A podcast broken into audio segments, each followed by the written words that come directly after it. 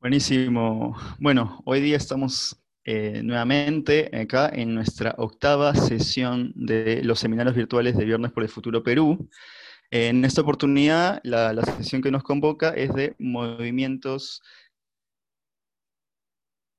campesinos y de pueblos originarios, y para ello tenemos de invitados, invitadas e invitades eh, a Gaela, que nos acompaña y quien, quien va a estar hablando y compartiendo un poco sus reflexiones al inicio de esta sesión.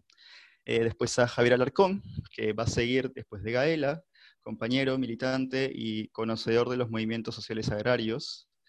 Después nos va a estar acompañando eh, Dan Furukawa, eh, profesor de la Universidad de Laval en Canadá, quien nos va a estar compartiendo la experiencia sobre el movimiento de los sin tierra de Brasil.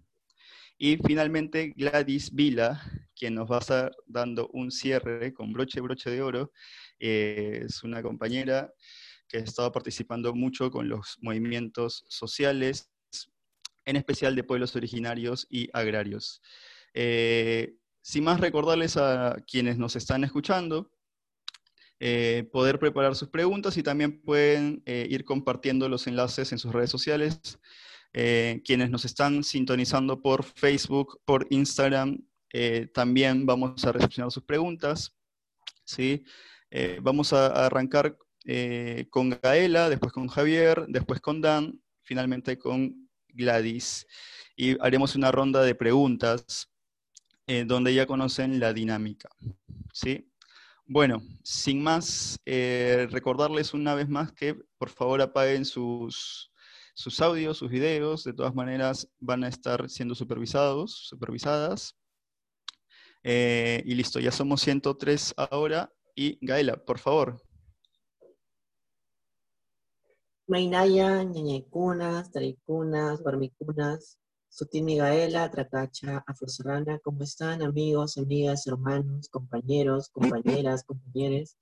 Mi nombre es Gaela, soy una joven afroandina y hoy me toca abrir esta reflexión, pero a mí me gustaría no empezar con una vivencia mía, sino me gustaría empezar con una vivencia de mi mamá. Mi madre hace unos días, mientras nos comunicaban a su propósito de la cuarentena, me comentaba que eh, había ido a trabajar a, la chacra y que a propósito de, toda la cuarentena, ellos, allá donde, donde ella se encuentra, no, no hay nadie este, que haya sido detectado con coronavirus. Entonces, la gente de ahí llegó hasta, hasta la chacra para poder labrar la tierra, para poder trabajar en el campo. Sin embargo, hubieron militares que a través de golpes y de maltrato los obligaron a tener que permanecer en sus casas.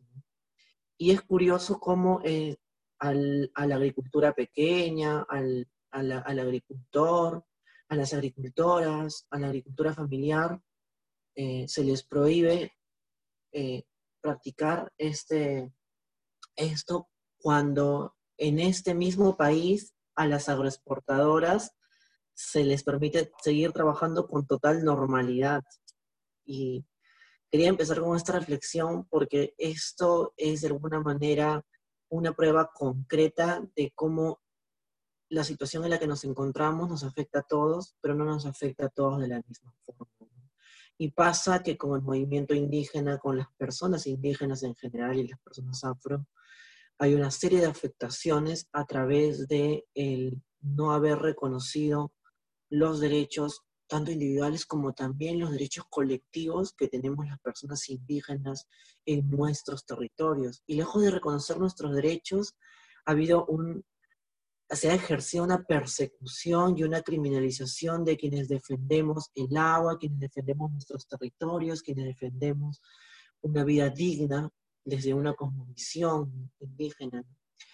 Y sí me parece importante hablar sobre la importancia de la organización del, movimiento indígena sin, eh, sin verlo como una isla, ¿no? sino en realidad empezar o continuar en todo caso a verlo como algo que se entrelaza con las otras agendas, con los otros movimientos, ¿no? Porque históricamente también los movimientos indígenas han sido espacios donde se ha violentado a mujeres indígenas, donde no se ha luchado por el derecho de las mujeres indígenas, siendo las mujeres indígenas las que hemos puesto la cara y el cuerpo para poder defender nuestros lagos, nuestras lagunas. Pero además de eso también han sido los movimientos indígenas con un claro, con una clara intromisión, eh, con una clara intromisión religiosa que ha rechazado a las personas LGTBI, a la diversidad sexual, cuando históricamente las personas LGTBI han existido desde siempre, ¿no? Y lo podemos comprobar ahora, en medio de esta cuarentena, cuando nos vamos al centro de Lima y vemos que todas las mujeres trans que están en este, aquí eh, muy cerca en Lima, no son limeñas, son mujeres trans que han tenido que dejar sus territorios, que han tenido que huir de sus comunidades campesinas para poder salvar sus vidas. Son de Cusco, son de Puno, son de, de Huancavelica, son de Huancayo, son de Amazonas, de Iquitos, y esto marca claramente una necesidad de organizarnos, pero también de cuestionar nuestras organizaciones, nuestros movimientos, de empezar a poder criticarnos desde el cariño, desde los afectos y tener claro que solamente vamos a poder liberarnos el día que nos liberemos todos, todas y todos. Entonces, sí me parece necesario eh, tratar de poder poner sobre la mesa el, tema, el tema de los derechos de las personas indígenas como algo colectivo, y además también las cosas que realizan las personas indígenas, ¿no? Como la agricultura, como la pesca, la ganadería, que finalmente son medios de sobrevivencia para quienes hemos nacido en territorios indígenas y, permanecen ahí. Y dicho esto, sí me parece interesante eh, continuar escuchando a Gladys, a Javier eh, y a los otros expositores, porque ya he escuchado antes cuando, cuando han hablado y siempre han tenido eh, intervenciones que nos, que nos hacen continuar cuestionando nuestros procesos, que enriquecen incluso eh, la lucha, la lucha indígena y que nos acercan cada vez a una sociedad con igualdad de oportunidades y condiciones, que es finalmente lo que perseguimos, una sociedad en la que no se continúe eh, violando los derechos colectivos de las personas indígenas, no se siga concesionando sus territorios en contra de su voluntad, que no se siga contaminando con metales pesados, eh, que, no, que, no sigan habiendo niños con plomo en la sangre que tengan que venir hasta la capital de, del, del país a ponerse al frente del Ministerio de Salud y sean ignorados por este gobierno. Por eso creemos que es necesario eh, tener ese tipo de diálogos, continuar con, esa, con ese proceso de reflexión y tener en cuenta que en realidad la, lucha indígena eh, no empieza desde ahora, pero sí merece eh, reflexionar incluso sobre el derecho a la participación política, que ha sido algo que inicialmente no estaba dentro de nuestro radar, ¿no? pero han habido mujeres indígenas que han estado en espacios de toma de decisiones y que han hecho el intento de poder luchar por nuestras agendas y creo que han demostrado que sí es posible generar cambios. Entonces creo que en base a eso me parece interesante que reflexionemos y que además tengamos en cuenta que en este proceso, en esta situación de cuarentena, en, en medio de esta pandemia, hay poblaciones mucho más afectadas, mucho más vulnerables, mucho más precarizadas, y me refiero al, justo a, las poblaciones indígenas, a las personas indígenas que no pueden eh, salir a laborar, que no cuentan muchas veces con un, con un dispositivo para poder informarse, tienen un celular a la mano, que, este, que no pueden, que no tienen a una a un hospital cercano, porque lamentablemente el gobierno sigue lejano y solamente se acerca para poder explotar nuestros territorios en contra de nuestra voluntad y en perjuicio de nuestra vida y nuestra integridad. Con esto me gustaría darle el paso a, este, a Pepe para que pueda para que podamos continuar con, con esta reflexión colectiva. Y eh, yo voy a continuar escuchándoles.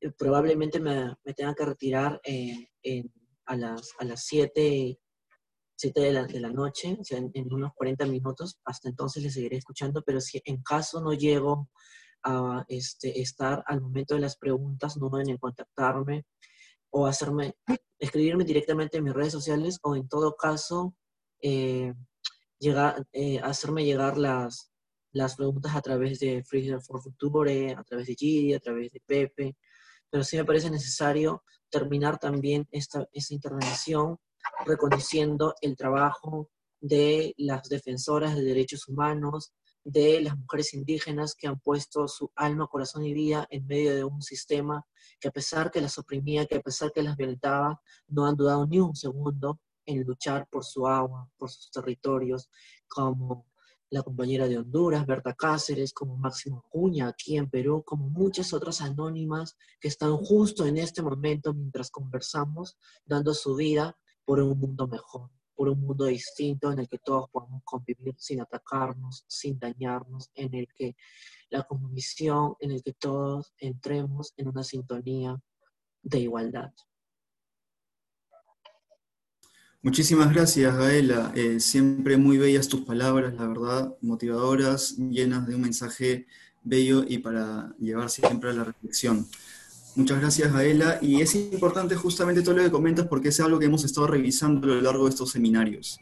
Hemos estado viendo la importancia que tienen nuestros pueblos originarios y, que, se relaciona mucho con la ecología política. El día de, hoy nos vamos a aproximar un poco más hacia lo que son los movimientos sociales. Ya hemos visto cuestiones un poco más de, lo histórico, de lo contextual político, económico, de los modelos que existen eh, de, los modelos extractivistas, productivistas que derivan en el consumismo.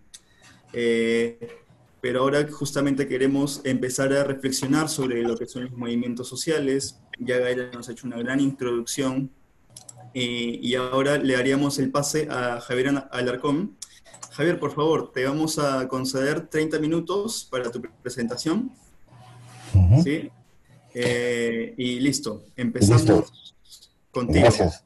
Muchas gracias. Buenas tardes, a, para empezar, buenas tardes a todos, a todas, eh, compañeros y compañeras, y agradecer primero esta invitación para poder compartir algunas reflexiones, eh, reflexiones que creo son centrales justamente por algunos de los temas y tensiones que planteaba Gaela. Eh, sin embargo, a lo largo de la conversación que quiero compartir con ustedes, eh, no voy a ser tan drástico con algunas afirmaciones y más bien quisiera compartir con ustedes algunas reflexiones y cuestionamientos o ambivalencias o temas que creo que necesitamos comenzar a abordar para definir eh, con mayor precisión y probablemente tal vez para lograr la mayor eficacia política cuando estamos hablando, de qué estamos hablando cuando hablamos de campesinos en particular. Y ya casi al final, eh, abordar un poco esta reflexión sobre qué, qué tensiones hay en esta transición de campesinos a indígenas, tomando como referencia en particular el caso peruano. Eh, ¿Se está viendo ya la pantalla compartida? ¿Hola? Sí, sí, se ve, perfecto. Eh, Entonces... Una, una, una cosita, eh, hay que tener cuidado con los compañeros compañeras que están haciendo dibujitos encima, por favor. sí, alguien ha intervenido en mi presentación, no hay problema. Sí. ya. Entonces, eh, quisiera empezar por algunas eh, cosas genéricas que creo que a veces no consideramos lo suficiente o los damos por supuesto y que creo que es importante rescatar, ¿no? Si alguien sigue haciendo dibujitos, por favor. Eh, cuando hablamos de lo campesino, estamos hablando de algunas cosas que son particulares. Una primera particularidad creo que tiene que ver con que existe una familia que es al mismo tiempo unidad de producción y consumo. Y esto marca, creo, una diferencia significativa respecto de lo que ocurre con el mundo urbano industrial. Es decir, el mundo urbano industrial, la unidad de consumo que está en el hogar es una y la realización laboral, es decir, la posibilidad de trabajar se da fuera, de, fuera, del, fuera del hogar generalmente, aunque en algunos casos, sobre todo en el espacio de lo que llamamos en el Perú economías informales, eh, se repite, se reitera esta confluencia, justamente como voy a discutir más adelante, producto de una extensión de formas de hacer las cosas en el mundo rural hacia el mundo urbano. Pero en principio, entonces, en el mundo campesino, una particularidad es que la familia produce, ¿no es cierto?, como una unidad económica y al mismo tiempo consume también como una, como una unidad. Lo siguiente que creo que es importante subrayar es la elevada heterogeneidad que estamos hablando cuando hablamos de campesinos, es decir, no hay un solo tipo de campesinos, eh, tienen distintos tipos de acceso a recursos, distinta dotación de recursos y bienes, distintas articulaciones con los mercados, sean mercados de bienes, mercados de fuerzas de trabajo, distinta relación con el mundo urbano. Y esa heterogeneidad, en el caso del Perú, nuevamente se va a ver marcada además por una heterogeneidad ecológica que va a marcar distintos modos de producción. Podemos estar hablando de campesinos, pero un campesino de lo que se llama en la costa norte, eh, la zona andino central de Piura, una zona especializada en la producción de café, por ejemplo, va a tener bastantes diferencias con un productor eh, del sur andino por encima de los 4.000 metros sobre el nivel del mar, que está altamente especializado en la ganadería, en especial en la ganadería de camélidos. Entonces, estamos hablando en todos los casos de campesinos, pero estamos hablando de personas, grupos que se organizan y que tienen una economía y una forma de relacionarse con el resto de la sociedad bastante diversa. Y junto con eso, entonces, también hay una gran cantidad de actividades económicas diversificadas. Y allí creo que es importante marcar la diferencia porque, eh, distinto a lo que pasa en el cono sur, por ejemplo, donde podemos encontrar ecosistemas más homogéneos y donde hay una alta especialización de vastos territorios, la peculiaridad del territorio peruano hace que exista una enorme diversidad ecológica y por tanto una enorme diversidad productiva. Y en nuestro caso, nuevamente, hay un nivel de interdependencia de diversos sistemas productivos. Es decir, generalmente una familia campesina maneja una cédula de cultivos y de crianzas muy compleja y muy diversa con 10 o 15 productos agrarios y 3 o 4 eh, o más eh, crianzas eh, simultáneamente. Entonces, para cerrar esta primera idea, el medio de trabajo y el medio familiar están integrados. Y este grupo eh, si bien muchos de los ejemplos que he señalado son peruanos, creo que se repiten como una constante en varios espacios más. Pero una siguiente idea que creo que es importante considerar respecto de lo campesino es que es una categoría, una unidad productiva que va a persistir a lo largo de diversos periodos históricos. ¿no? Es decir, estamos hablando de campesinos, podemos hablar de campesinos desde lo que habitualmente, aunque con restricciones ahora, se conoce como el feudalismo europeo un poco antes, hasta la actualidad. Y entonces no necesariamente estamos hablando de lo mismo, pero sí estamos hablando de constantes que se reproducen a lo largo de la historia. Estas particularidades eh, tienen digamos, una dimensión específica en la economía familiar, ¿no? Es decir, la fuerza de trabajo que cuenta, con que cuenta la familia, de todos los integrantes de la familia, va a estar íntimamente relacionado, se va a organizar en función de la satisfacción de necesidades hay una capacidad de persistir en la asignación de labores agrícolas, pero también un nivel de flexibilidad que hace que la familia planifique la distribución de la fuerza de trabajo en un conjunto de estrategias que van a permitir la reproducción de su actividad. Estas particularidades creo que son importantes de subrayarlas y aquí empiezo a notar uno de los factores de tensión que comienzan a haber. En los últimos años, sobre todo a partir de eh, la estandarización de algunas definiciones por parte de FAO, hemos comenzado a hablar incluso para la discusión de las políticas públicas de la agricultura familiar. Y la palabra campesino propiamente comienza a ser dejada de lado para hablar de agricultores familiares. Y cuando entramos a las definiciones, eh, las definiciones se parecen mucho, digamos, de lo que antes, y me refiero a antes para quienes venimos trabajando, discutiendo, participando junto con movimientos sociales de algunas décadas, señalábamos que era lo propio de lo campesino, ¿no? es decir, esta unidad de unidad de producción y unidad de consumo al mismo tiempo, la disponibilidad de fuerza de trabajo familiar, el hecho de que era una gestión de una unidad productiva conducida directamente por la propia familia y una discusión sobre la escala de la producción de la tierra que podemos volver sobre el tema un poco más adelante. Entonces, estas, estos elementos creo que son importantes tenerlos en cuenta para cuando estamos hablando de lo campesino porque sí creo que es importante plantear la pregunta de cuándo estamos hablando de un campesino, cuándo ya estamos hablando de un pequeño productor agrario o estamos hablando de lo mismo, podemos usar de la misma manera ambas categorías. Eh, sigo insistiendo yo en la idea de que lo campesino es una dimensión específica, pero creo que producto de las transformaciones que se dan en los últimos años, es necesario revisar esto y cuestionarlo. Esa era una primera idea. Perdón. Una segunda idea es cómo se ha aproximado la teoría, es decir, las ciencias sociales, cómo se aproximan a cómo piensan, tal vez sea muy pretencioso decirlo, pero sí cómo piensan, cómo actúan, eh, cómo llevan sus decisiones los campesinos. Y yo quería quedarme con eh, dos de las posiciones que creo que son más, interesantes de discutir. La posición marxista clásica, que lo que señala es que en la economía en general hay una lógica de maximización de la tasa de ganancias, el principio básico de Marx para discutir el tema del desarrollo del capital, y por tanto, frente a esta lógica, los campesinos serían básicamente ineficientes. Es decir, los campesinos tendrían un comportamiento marcado por la aversión al riesgo, porque no quieren arriesgarse a participar en el mercado, porque tienen inseguridad, porque no controlan el conjunto de factores, factores como los climáticos, pero también los referidos al mercado, y por tanto serían aversos al riesgo, y es una afirmación que eh, permea mucho del discurso que hay entre tomadores de decisiones sobre los campesinos, aun cuando no necesariamente se identifiquen como marxistas. Y por otro lado, eh, hay también una afirmación de que se asignan de distinta manera los recursos de que dispone el campesino y los resultados son muy diferentes. Entonces, la lógica de maximizar ganancias no necesariamente estaría presente. Frente a esta aproximación, eh, hay una aproximación neoclásica que subraya que lo que los campesinos buscarían era maximizar la función de utilidad y por tanto los campesinos serían muy eficientes en el uso de sus recursos. Y tal vez acá la paradoja es que muchos, y me incluyo entre esos, que podemos eh, compartir un horizonte marxista más general, al mismo tiempo consideramos que los campesinos hacen un uso eficiente de sus recursos y ahí nuevamente esa situación que mencionaba al principio, que hay algunas tensiones entre la teoría.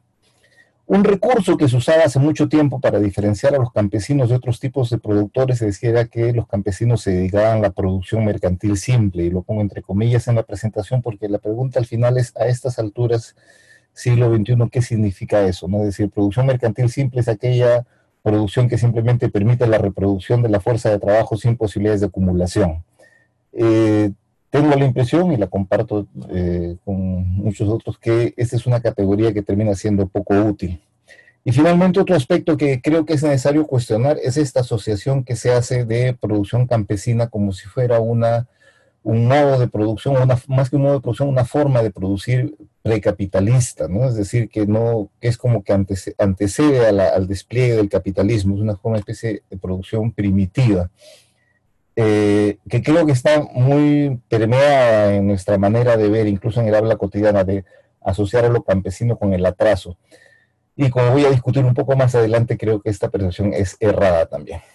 En este marco hay algunos elementos específicos del mundo andino y del Perú en particular, y me refiero al andino, sobre todo a lo que llamamos al andino central, Bolivia, Perú, Ecuador. Eh, lo campesino está asociado a la pobreza y se desenvuelve en espacios de marginación. En el caso particular de Ecuador, Bolivia y Perú, con sus énfasis y diferencias, hay una dimensión de organización comunal que es un espacio de tensión y ahí nuevamente hay toda una discusión sobre los orígenes de esta organización comunal. Hay quienes sostienen que hay una continuidad desde el AIU prehispánico, que es una forma de organización familiar de la producción, hasta los, las comunidades que podemos apreciar en la actualidad. Hay también quienes sostienen que es una creación virreinal en la época toledana, producto de las reducciones y la creación de los pueblos de indios. Y finalmente, tenemos algunos autores, en el caso del Perú en particular, son los que más conozco, que señalan que esta forma actual de comunidad campesina que conocemos, si bien que puede tener algunos puntos de relación con el pasado, es más que todo una, una forma organizativa que obedece a los procesos republicanos, en particular entre fines del siglo XIX y principios del siglo XX.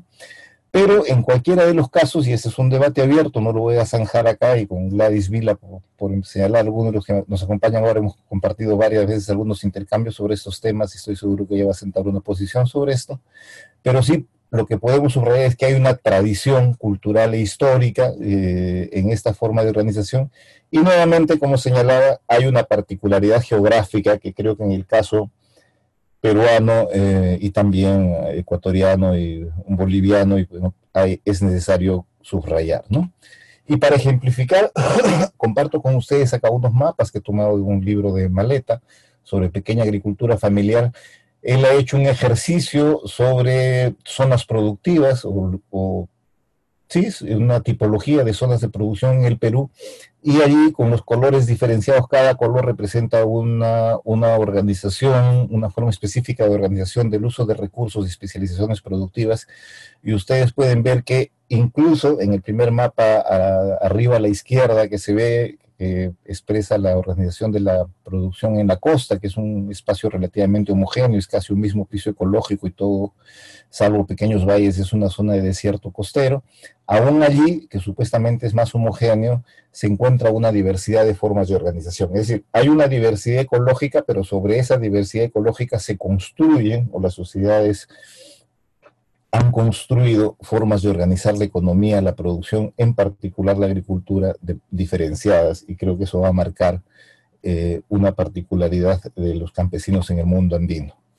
Es esa diversidad ecológica que señalaba, una cantidad de zonas de vida, una gran cantidad de regiones, pero también una diversidad cultural. En el caso del Perú hay 47 lenguas que se hablan, y eso genera un factor de tensión. Es decir, tenemos una organización estatal que en el caso peruano no ha logrado consolidarse eh, como un modelo que sea capaz de gestionar esta, esta diversidad. Y por tanto, la relación entre este mundo formal estatal y ese mundo rural andino campesino o indígena, como podrían señalar algunos de mis colegas, es una relación tensional. Y ese es otro de los factores eh, sobre el cual quería llamar la atención, esas tensiones que hay entre ese mundo del cual estamos queriendo hablar y el Estado, que se manifiesta en momentos en los conflictos que Gaela eh, resumía en su primera presentación. Un aspecto sobre el cual quería llamar la atención, disculpen si están un poco pequeños algunos de los gráficos, pero quería presentar a golpe de vista un tema, es esa tensión que hay entre el mundo urbano y rural, y en el caso del Perú en particular, la idea de que el mundo rural se está despoblando. Eh, en el gráfico de barras que está en la parte superior de la izquierda, pueden ver una evolución de más o menos 50 años de la población en el Perú. La barra celeste, eh, más clara, eh, marca la población rural, y la, perdón, la población urbana, y la barra azul más oscura indica la población rural. Eh, lo que se aprecia a primer golpe de vista es un crecimiento significativo, se multiplica varias veces la población urbana, pero si ustedes observan la barra azul, la población rural no disminuye, se mantiene, incluso si, tomamos el primero y el último par de barras, se incrementa ligeramente. Eh, entonces, ¿qué es lo que cambia? No es que el mundo rural se esté vaciando, sino que el peso proporcional del mundo rural ha disminuido en importancia respecto al peso proporcional que tiene la población urbana. Y eso lo pueden ver en el gráfico circular eh, que está a la derecha de este gráfico de barras, ¿no es cierto? Eh, seis ciudades tienen eh, la mayor parte de la población del Perú. Solo seis ciudades concentran la mayor parte de la población. ¿Qué es lo que quería llamar sobre esto la atención? Es que en general asociamos a lo campesino, a la agricultura y al mundo rural, y hay un peso, habiendo un peso cada vez mayor de la población urbana, pese a que la población rural no disminuye, sí hay una capacidad de influencia, por ejemplo, a través del voto menor en los procesos de toma de decisiones en la sociedad mayor, que creo que es otro factor a considerar. Pero ahí hay un límite y es pensar, es decir, ¿todo lo rural es necesariamente campesino? Creo que no. ¿Todo lo rural es necesariamente agrícola? No. Y a la inversa, hay dimensiones de la agricultura que también están vinculados al mundo urbano. Por ejemplo, en el caso del Perú, en uno de los departamentos que tenemos acá muy cerca al sur de Lima, que es el departamento de Ica, que es uno de los territorios donde se ha dado el boom agroexportador, mucha de la población que trabajan como jornaleros agrarios viven en ciudades o en contextos periurbanos, es decir, son poblaciones que reproducen sus condiciones de vida a partir de la actividad agropecuaria principalmente porque su principal ingreso se genera por su la venta de su fuerza de trabajo a esa actividad y sin embargo ya no viven en contextos rurales, viven en contextos urbanos aun cuando siguen manteniéndose en zonas de pobreza. Creo que esas tensión y exclusiones y espacios de indefinición o superposición que hay entre lo urbano y lo rural, lo agropecuario y lo no agropecuario y lo campesino, desplazándose en estos espacios, eh, es otro de los temas que hay que considerar eh, de manera urgente. Y entonces, en medio de todo esto, ¿qué tiene que ver eh, la agricultura, no es cierto? Creo que la agricultura tiene también algunas particularidades que es necesario considerar en, en el contexto de los debates del desarrollo. Lo primero es que aun cuando hay un desarrollo tecnológico significativo, en particular del despliegue de la revolución verde, pese a ello, la agricultura sigue planteando algunos límites a artificializar el proceso productivo como sí lo hace, como sí lo puede hacer la industria. Es decir, hay temas como los suelos, como la velocidad de crecimiento de los vegetales, como la tasa de reproducción del ganado, que tienen límites, no pueden acelerarse y por tanto la lógica de acumulación mediada con la variable tiempo va a enfrentar esos límites y por tanto hay un tema de capacidad de competencia de la producción agraria respecto a la producción industrial que creo que es importante considerar. Lo segundo es que la producción de alimentos sigue siendo eh, una actividad insustituible. O sea, para quienes tienen más de 50 años o alrededor de los 50, 60 años y veían las películas de clase B de ciencia ficción de los años 70, eh, la idea esa de que los alimentos eran simplemente pastillas ha sido totalmente desechada. Eh, los alimentos siguen necesitando, necesitan ser producidos por la tierra, por productores, tanto alimentos vegetales como animales, necesitan una cadena de producción y muchos de estos alimentos todavía hasta hoy, pese a los esfuerzos del, gran capital, siguen en manos de campesinos o de productores familiares, como querramos llamarlos. Entonces, ese es uno de los elementos de, la potencia. Y otro elemento que creo que es importante señalar es que el despliegue de los mercados hace que los campesinos sean sujetos globales. Y aunque querramos creer a veces que ese es un fenómeno reciente, yo quería poner un ejemplo de que no es así. A fines del siglo XIX, en el caso del Perú, eh, se dio un proceso significativo de lucha por la tierra, entre otros varios procesos que sería muy largo discutir, pero sí un proceso significativo de lucha por la tierra entre los últimos años del siglo XIX y los primeros años del siglo XX. Y eso obedeció en gran medida a la voluntad voraz de algunos sectores de expandir las grandes haciendas, usurpando tierras comunales. Y eso se hacía porque el negocio de la lana estaba en auge, el negocio de la producción de lana, que en el caso del Perú se hacía en base a la producción de ovinos, pero también de camelios, alpacas y llamas. Eh, en ese momento entonces, la producción de campesinos de las zonas altoandinas eh, y altiplánicas, en el caso del Perú, estaba ya articulada al mercado global y el destino de sus tierras eh, dependía o dependía de las presiones del mercado global. Entonces, la relación eh, de, estos, de los campesinos, su condición de ciudadanos globales, no es tan reciente, no es producto de esta última ola globalizadora de las últimas décadas, como se podría creer, sino es más bien antigua. Y otro ejemplo que me gusta mucho, eh, que lo voy a, mencionar un poco más adelante, tiene que ver con algunos pastores de ovejas que son, como los, los llamo yo, pastores de ovejas transnacionales. Entonces... Siete minutos, Javier. ¿Perdón? Siete minutos, Javier. Ah, no, no es cierto, tan rápido. Vamos a acelerar un poco entonces. Decía, ¿qué cambios hay en la agricultura entonces, no es cierto, en los últimos años?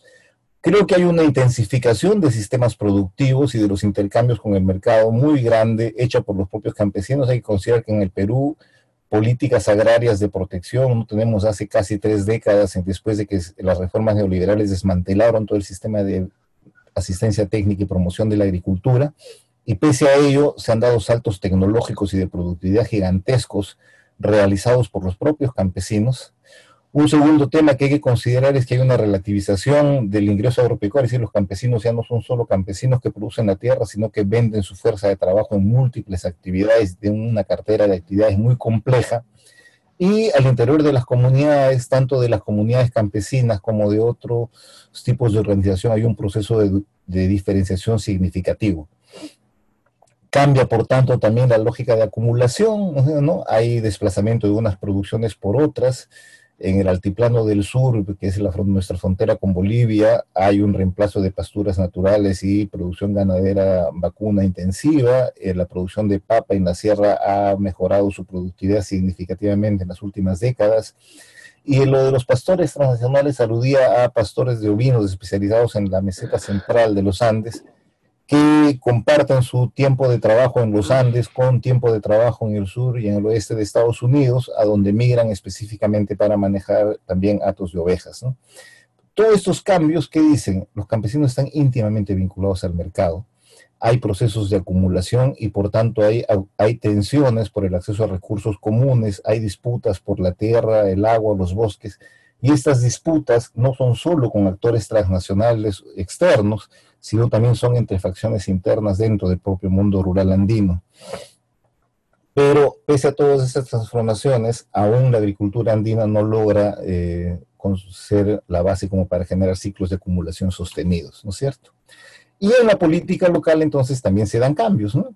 Hay una institucionalidad comunal sujeta a tensiones, el Estado tiene dificultades para poner orden, y hay nuevos discursos en proceso de constitución y ahí comienza a entrar el tema de la identidad indígena como un, uno de las identidades más, además de la de productores, emprendedores que aparecen. Y eso nos plantea un tema clave, ¿no? Es decir, cómo se representa a una población que está en permanente movimiento y transición. Cómo se puede diseñar políticas para personas que están en constante movimiento físico y en procesos de transformación, creo que es un reto significativo. Sobre eso, tres, tres láminas muy rapidito, por favor. Creo que quería terminar señalando que en esta diversidad de situaciones y tensiones, frente a los campesinos hay varios este, puntos de vista, ¿no? El más clásico, por lo menos, señala que los campesinos son conservadores, el más de la lucha de clases en Francia, por ejemplo, va a señalar de que los campesinos son conservadores, eh, ya en la etapa final de su vida va a valorarlo nuevamente, pero en la mayor parte de sus textos, cuando se refiere a los campesinos, puede ser muy duro. Hobsbawm, que es un historiador que creo todos respetamos, va a identificar a, lo campesino como una condición prepolítica, es decir, como un sujeto que no es capaz de plantearse un horizonte de transformación. Y frente a ellos, los autores peruanos, Mariate y Arguedas, van a reivindicar a los campesinos y van a ver en sus tradiciones la posibilidad de un socialismo propio y andino. Yo quería terminar tal vez esta parte poniendo tres ejemplos para subrayar esta idea de los campesinos como sujetos portadores de futuro y como capacidad de una agenda y una acción política propia. En la posguerra, eh, con Chile, en el, a fines del siglo XIX, en, el Valle del Mantaro, en la zona central del Perú, eh, luego de la resistencia contra el ejército de ocupación chileno, un conjunto de comunidades campesinas eh, fundaron algo que llamaron la República Campesina de Comas para resistir la propiedad de sus tierras, el intento de reapropiación de las haciendas que ellos habían tomado de los hacendados durante el conflicto.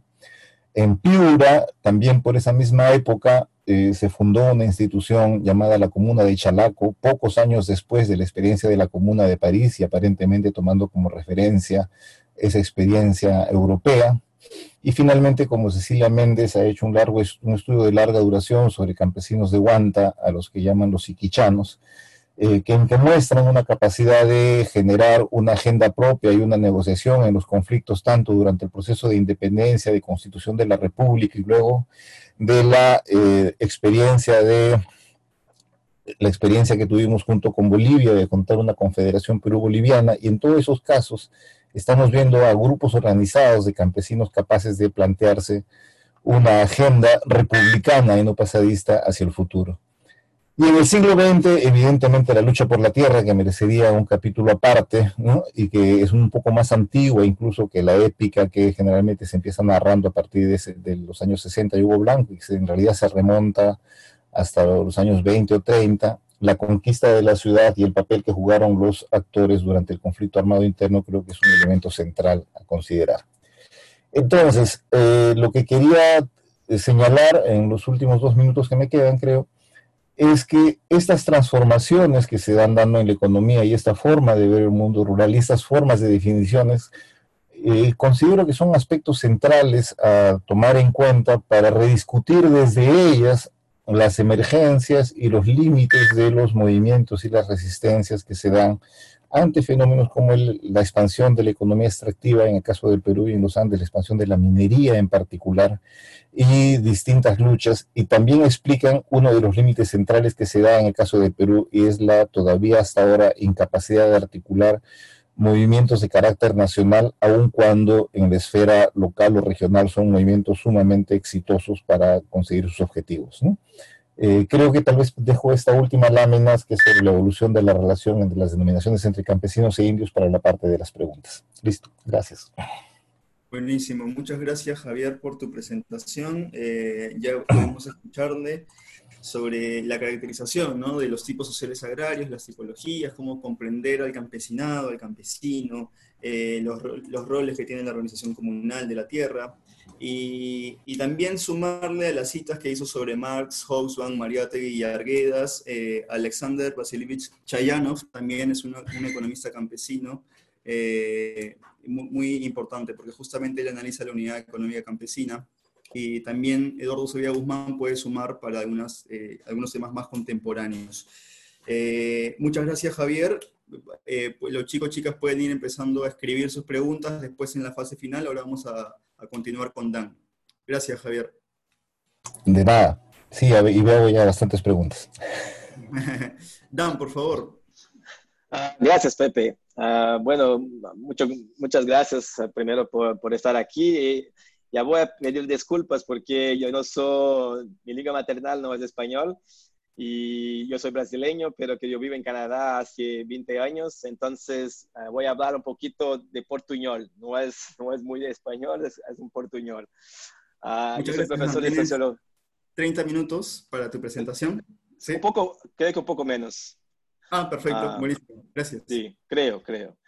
Uh, entonces, uh, yo soy profesor en la Universidad Laval, uh, Laval University en, en, en, Canadá, en Quebec. Entonces, estoy, estoy hablando desde de Quebec. voy a compartir mi PowerPoint. entonces, Pepe me, me pidió para hacer una presentación sobre el MST, el movimiento de los trabajadores rurales sin tierra en Brasil, pero que dada la situación que todos estamos ahora del COVID-19, uh, yo pensé que sería más interesante de tener un análisis sobre las causas estructurales uh, de la crisis actual del COVID. Y entonces, Uh, yo me recuerdo de un libro de, de, un, de, un, autor que se llama Rob Wallace, que es un profesor de la Universidad de Minnesota en Estados Unidos, uh, que escribió un libro en 2016. Uh, Rob Wallace ha investigado las, las, relaciones entre el agronegocio y la, la, formación de virus. como COVID, pero también como ébola, como influenza, como Uh, avian flu, uh, etc. Uh, y entonces su libro se llama Big Farm Makes Big Flu. Y entonces voy a inspirar de este libro para, para hacer mi presentación, la primera parte, que uh, consiste en explicar, y pido disculpas más una vez porque el PowerPoint está en inglés, porque es una presentación que yo, que yo hago en inglés normalmente. Uh, entonces, espero que puedan uh, comprender. Dan, Pero, un, un, favor, nos están pidiendo si es que puedes compartir tu pantalla completa, como si fuera una presentación. Ah, sí. Muchas gracias. Sí, sí. ¿Mejor? Sí, perfecto, muchas gracias. Sí. Bueno, entonces, uh, es lo que estoy uh, hablando de, llamando de, de, de las, las causas estructurales de la, de la crisis actual. Entonces, la relación entre el agronegocio y el COVID-19, uh, las causas estructurales del, del, de la, del pathogen outbreaks. Entonces, Rob Wallace dice, uh, we can blame the object, podemos decir que el, el objeto, ¿sí? el virus, las prácticas culturales, también uh, escuchamos algunas veces en, la, en, la, en los medios, uh, son la causa de la crisis actual. Uh, pero que ele dice, but causality extends out into the relationships between people and ecology.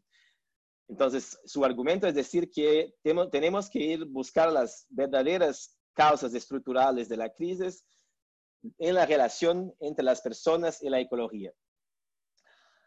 Uh, entonces, uh, él escribe este libro, uh, Big Farms Make Big Flu. Fue publicado en 2016. Y en el libro, uh, Wallace cuenta que, por ejemplo, en China, en los años 90 sí empieza la liberalización económica ah, de la economía china y una de las consecuencias de esta liberalización es que el agronegocio se implementa fuertemente en China. Ya había, claro, producción agrícola industrial en China antes de los años 90, pero que lo modelo, el modelo de agronegocio se implementa con más fuerza uh, en los años 90. Y una de las consecuencias de la implementación uh, más estable del agronegocio en China es que los mercados de alimentos exóticos, como por, por ejemplo, uh, probablemente que escuchó el famoso, el famoso animal, no, no, sé cómo se dice en español, el pangolin en, en, en, en inglés, que sí, bueno es semejante como un tatú, ¿sí? Uh, es un animal que la, los chinos comen. Uh, es como un armadillo para el caso nuestro. Sí, sí, creo que sí, exacto. Entonces, el mercado de productos exóticos en China, uh, que no era tan desarrollado antes de la implementación del agronegocio, eh, desarrolló, desarrolló y eh, se tornó un mercado formal y un mercado capitalizado. O sea, es un mercado que hoy es, uh, tienes el apoyo uh, del capital uh, no solo chino, pero que extranjero también, y se tornó un mercado estable y no es más un mercado de, solo de pequeños productores. Hay un, un grande mercado por detrás del mercado exótico. O sea, hay dos medios de, produ de producción, la producción de agronegocio industrial, que se produce principalmente pollo y porcos, y hay el mercado de productos exóticos que creció mucho desde los años 90. Eh, entonces, ¿cuáles son las consecuencias? Las consecuencias de esto es que el agronegocio tiene, tiene una expansión en áreas que antiguamente no tenía agronegocio. Y estas áreas en China uh, son principalmente uh, florestas. Y la consecuencia de esta, de esta, expansión del agronegocio es que los pequeños, uh, los, las pequeñas fincas, los pequeños productores tuvieron, tuvieron, que ir más lejos para buscar los animales exóticos para sus mercados. Más lejos dentro de las florestas, eh, isso quer dizer que temos mais contato com eh, outro tipo de animais, mais contato com a, la, la, la, la vegetação e a biodiversidade mais selvagem. E isto, evidentemente, uh, aumenta uh, os contatos que os humanos têm com uh, potenciais vírus. e Quanto mais se vai lejos en la floresta, más contatos tienes con eh, eh, virus que antigamente no tenía este contacto. ¿Cuál es el resultado de esto? Esto pone más presión en las especies exóticas porque hay más caza, hay más eh, demanda por, esas, por estos productos y más presión evidentemente en los pequeños productores, en las pequeñas fincas. Entonces, estas fincas que antiguamente pod podrían diversificar su uh, producción entre, por ejemplo, uh, productos que ahora el agronegocio está uh, pollo, porcos, etc., ahora depende únicamente de los productos exóticos. Entonces, hay más presiones en las pequeñas fincas de este mercado. Se junta eso más contacto entre animales y humanos, animales salvajes y humanos. Y el resultado, ups, el resultado es la creación de un sistema agrícola que eh, tiene una conexión, un direct pipeline uh, entre los patógenos uh, eh, potenciales que pueden se formar como el COVID-19 uh, y las ciudades. Entonces, el sistema agrícola creó estas conexiones que no existían antiguamente. ¿sí? Bueno, otros elementos estructurales del modelo de agronegocio y las relaciones con el COVID.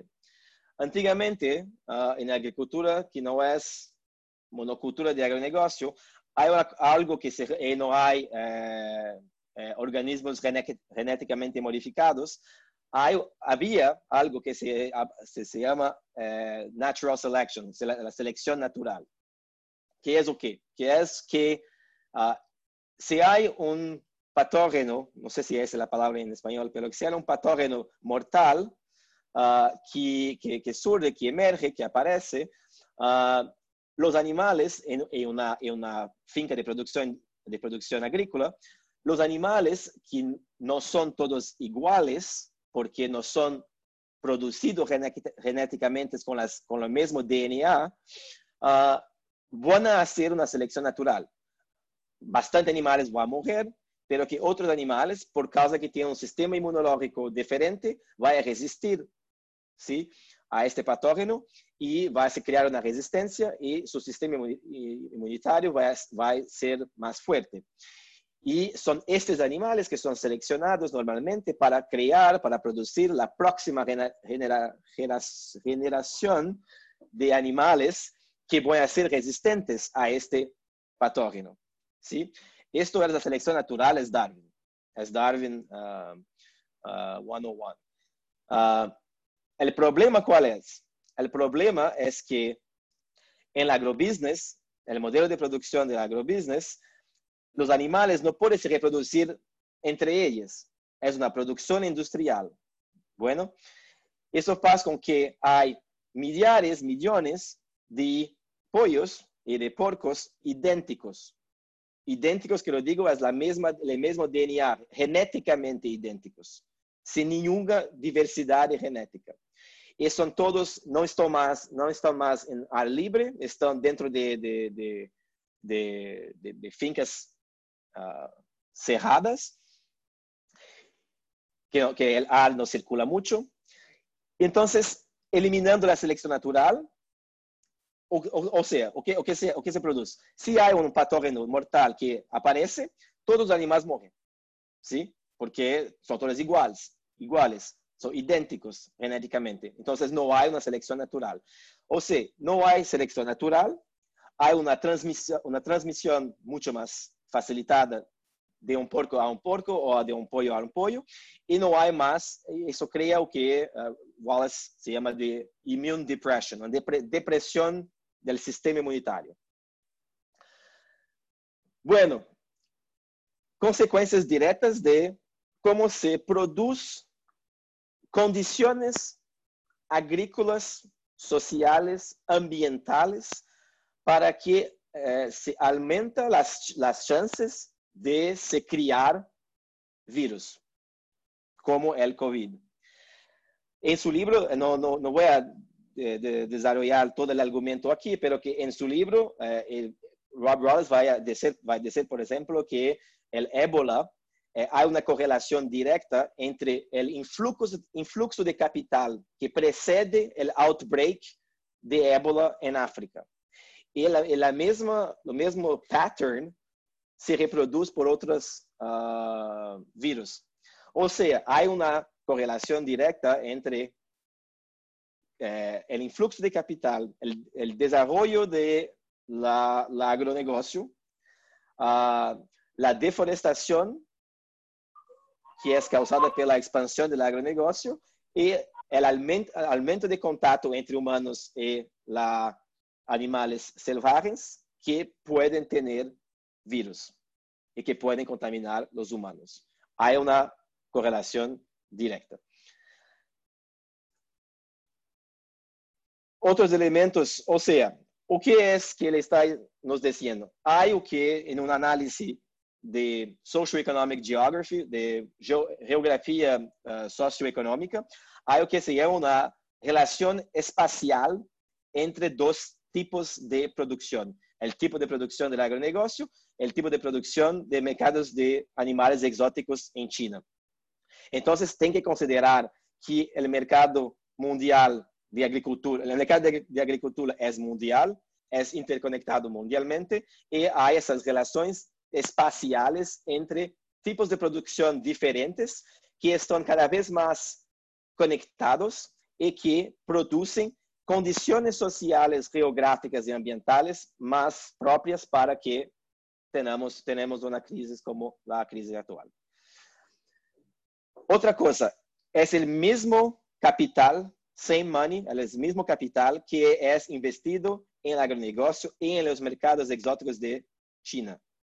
Uh, Wallace, uh, uh, más una vez, eh, a investigar esa relación. No es solo China, el Estado chino, que ha investido en el agronegocio chino.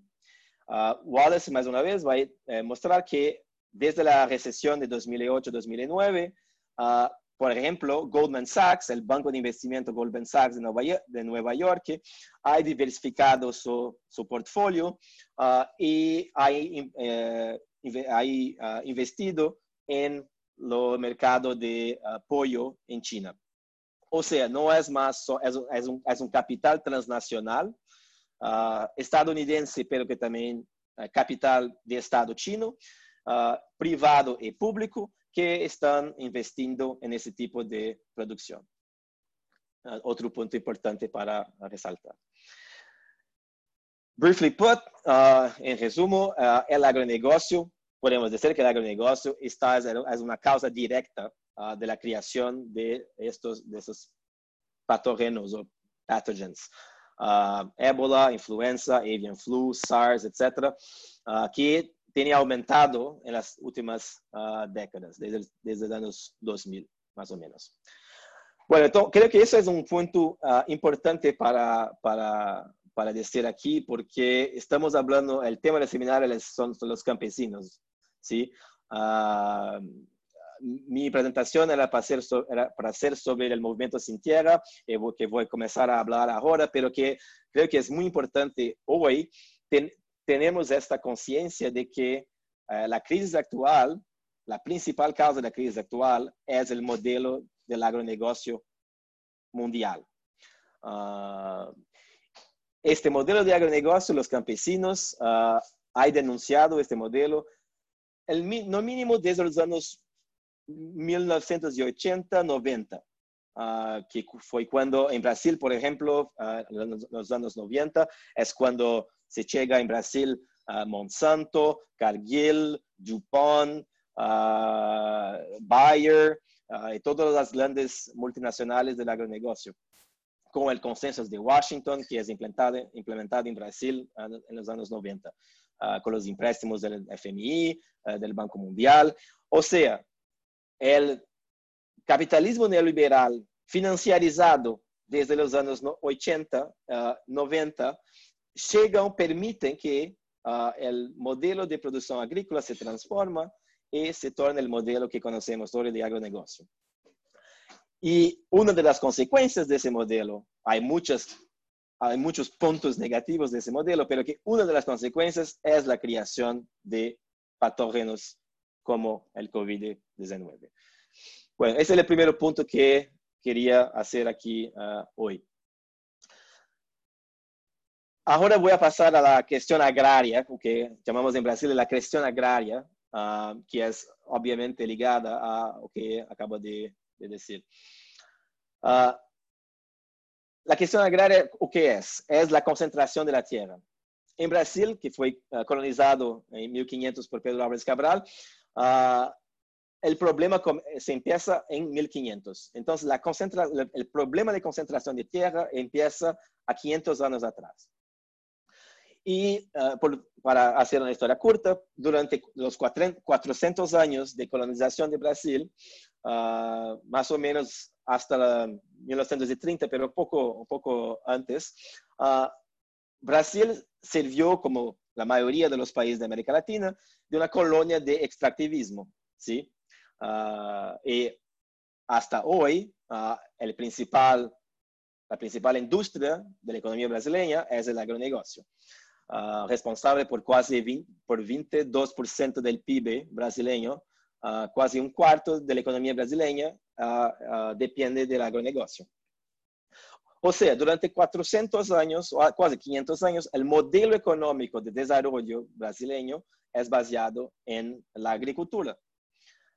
Y más recientemente en lo que llamamos de agronegocio. Uh, voy a pasar a este punto, no es. Y la concentración uh, de, la de, la tierra, que es un problema intrínsecamente relacionado con la cuestión del modelo de agricultura, empieza con las Marías, que es la división del territorio brasileño por los, por los portugueses para uh, para transferir esse território para nobres de la, de la coroa portuguesa, para que eles administrem esse território, uh, para essencialmente extrair recursos naturais e exportá-los para a Europa. Uh, ou seja, o território do Brasil, que é um território do tamanho de um continente, foi dividido em seis grandes parcelas de, ter de terra que foram subdivididas em capitanias hereditárias e que foram dadas a, a, a administradores que tinham como objetivo solo extrair os recursos naturais e exportá-los para Europa. Então, a concentração de terra empieza com a colonização do Brasil. Uh, então, durante o período colonial, a economia brasileira uh, tinha três pilares que estruturavam a economia brasileira. O primeiro era a monocultura, o sea, uh, esta cuestión de la monocultura no es algo nuevo que se empezó con el agronegocio, mucho por lo contrario, es una cuestión que uh, empieza con la, la cana de azúcar, plantaciones de cana de azúcar para mandar, para exportar para Europa. Son las primeras monoculturas en Brasil y este problema se queda hasta hoy. El segundo pilar es las grandes propiedades, uh, o que chamamos de latifundiários. Uh, e o terceiro pilar, que é o único que cambiou, é a mão de obra esclava. Ou seja, hoje não há mais escravos, óbvio, pero que uh, hoje há trabalhadores extremamente precários em, em vez de uh, esclavos. Pero que a monocultura se mantém e as grandes propriedades se mantêm tal, tal qual. Entonces, ese es lo que llamamos en Brasil de la, de la cuestión agraria. Uh, un modelo de economía que es dependiente de la agricultura, con tres pilares de base, monocultura, grandes propiedades, latifundios y uh, mão de obra barata. ¿Dónde viene el MST en todo eso? Uh, en los años 80 hay el periodo que llamamos en, ah, llamamos en Brasil de redemocratización de la sociedad. Brasil estuvo en una dictadura, dictadura militar de 1964 hasta 1985. Entonces, los años 80 son la, el periodo de redemocratización. Y es el periodo donde uh, vemos emergir uh, los tres, las tres fuerzas sociales más importantes de Brasil hasta mucho poco tiempo atrás. Uh, el Partido de, de Trabajadores, el PT, los años 80, en 1980. La Central Única de los Trabajadores, la sindical, en 83. Y claro, en 84, el MST, el Movimiento de los Trabajadores Rurales en Tierra. ¿Cuál es la estrategia política del MST? Porque estamos hablando de organización, de, tener, de la necesidad de organizar los campesinos, de organización de movimientos sociales campesinos. Entonces, la, la, estrategia, la estrategia política del MST, ¿cuál es? Es la ocupación de tierras privadas y públicas uh, y la reivindicación que estas tierras deben ser uh, redistribuidas a los campesinos. Una de las cosas, uno, uno de los instrumentos políticos que, uh, que favoreció bastante el suceso de, la, de, esta estrategia es la Constitución de 1988, uh, eh, que dice que todas las tierras en Brasil tienes que cumplir la función social. Entonces, o sea, en Brasil, un, un, propietario de tierra no puede tener una tierra que no, hace, no, no hace nada con, con, la, con la tierra. Tienes que producir algo para que esta tierra sea considerada como estando cumpliendo la, la, función social. Ah, entonces, los sin tierra, eh, lo que hacen, ellos ocupan la tierra. Esto, la ocupación de la tierra durante la noche, ah, claro, ah, secretamente, va a forzar el propietario a ir a, la justicia para que eh, un juez, un juez uh, uh,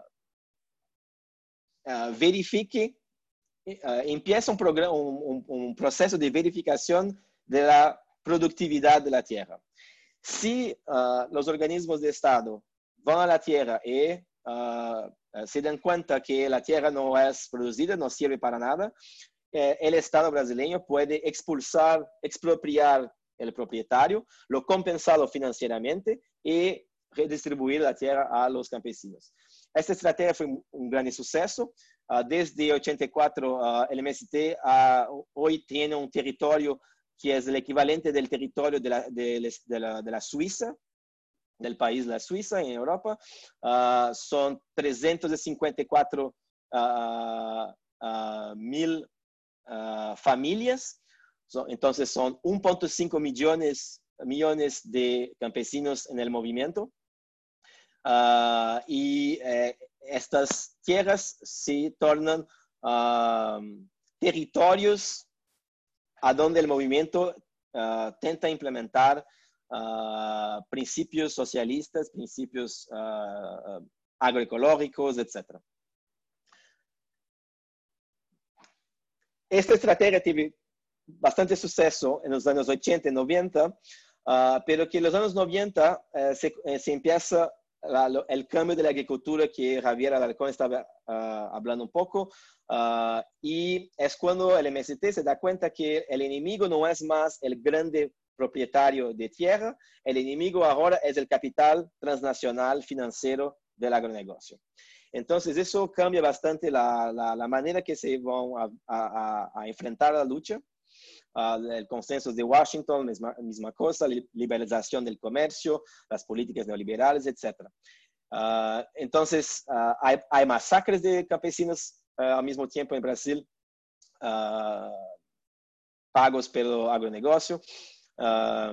entonces, la estrategia en los años 90 del, del, del MST pasa a ser de construir, de consolidar las tierras que ya uh, conseguiram do Estado e transformá-las em verdadeiros modelos de produção agrícola diferente.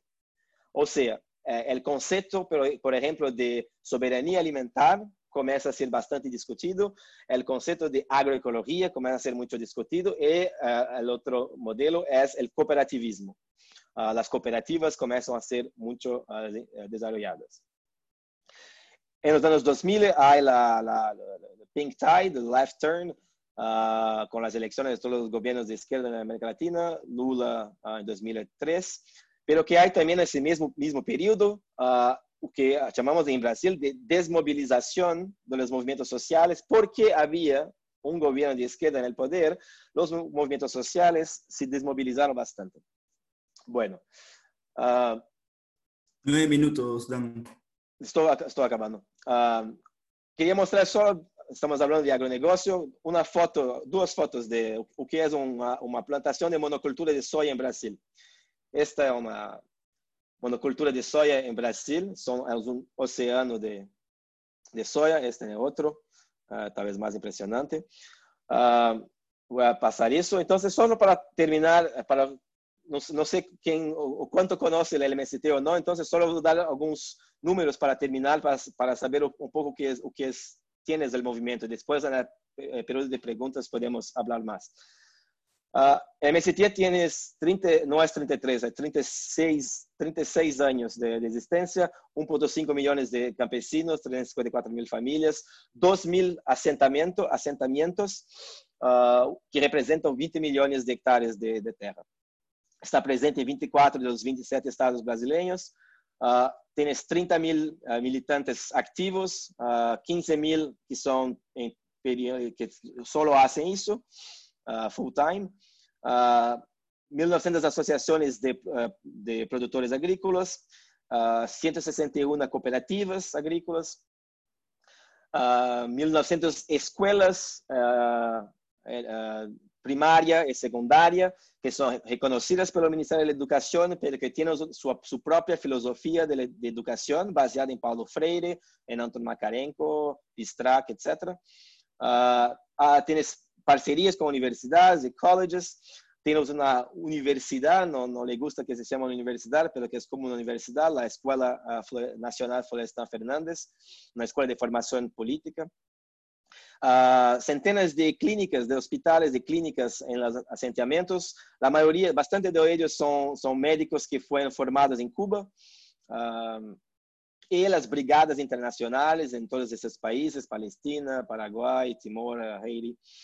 Uh, los comités de amigos del MST eh, en Europa y Canadá. Entonces, es un movimiento global, es un movimiento que hay bastante parceros internacionales, pero que opera, claro, en Brasil.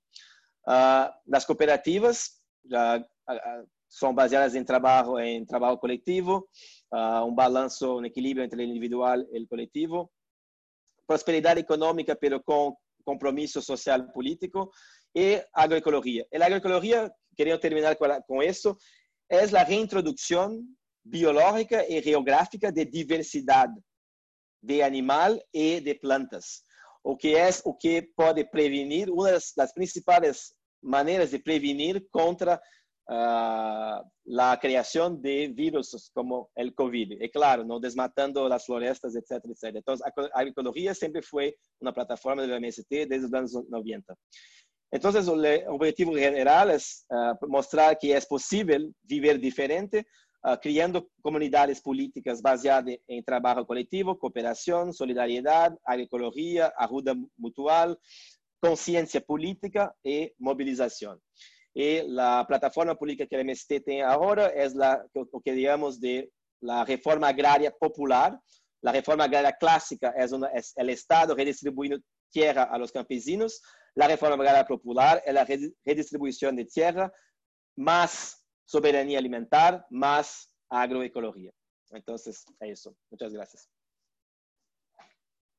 Muchísimas gracias, Dan. Justamente son temáticas que hemos ido abordando eh, un poco en las sesiones anteriores y, que justamente traen a, recordar la, importancia de cómo los movimientos sociales, en este caso el MST, se involucra tanto con la agroecología y la soberanía alimentaria y en particular con la reforma agraria popular, o que en otros países hermanos, hermanas, se les llama reforma agraria integral también. Muchas gracias, Dan. Eh, ahora le vamos a dar eh, el pase a Gladys Vila, a nuestra compañera. Y chicos, chicas, vayan preparando sus preguntas. Ya nos están llegando las preguntas desde Facebook, desde Instagram. Eh, así que, Gladys, no sé si ya estás conectada. ¿Estás con nosotros?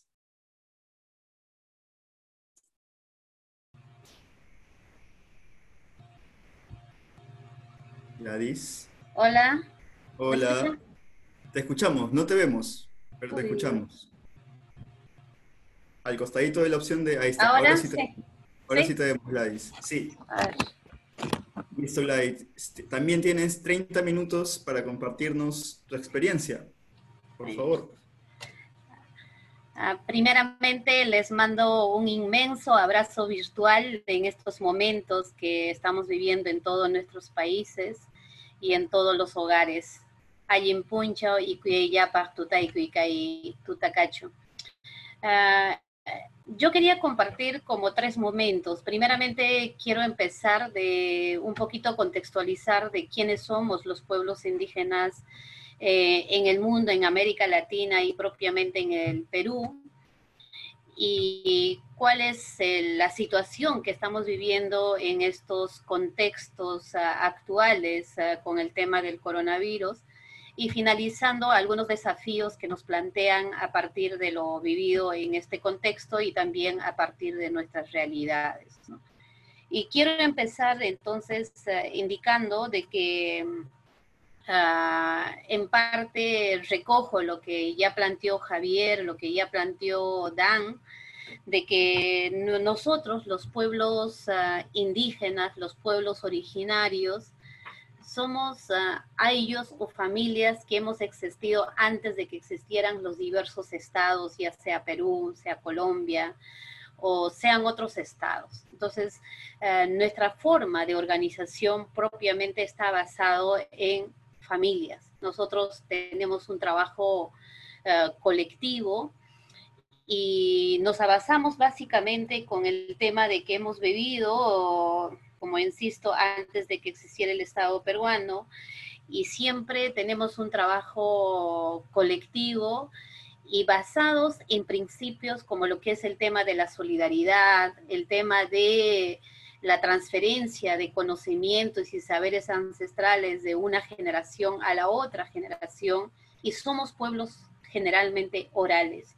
No somos pueblos que tengamos lectoescritura, porque nunca las hemos tenido.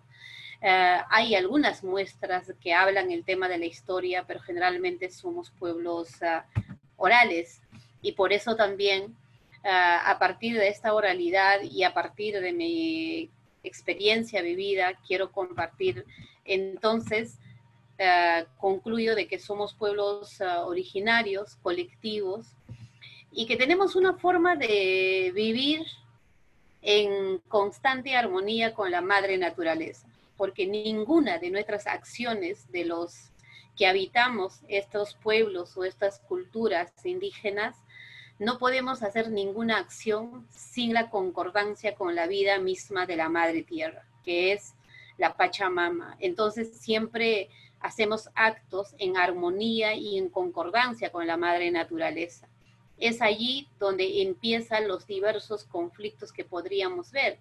Y tenemos una forma de ver el horizonte, el futuro o la visión de futuro que otros académicos lo llamarían. Para nosotros no es un modelo de desarrollo pensado en dinero, no es pensado en capitales, sino es basado en el buen vivir, en el Allen causa o el Sumach causa, que varios pueblos que ya la venimos trabajando.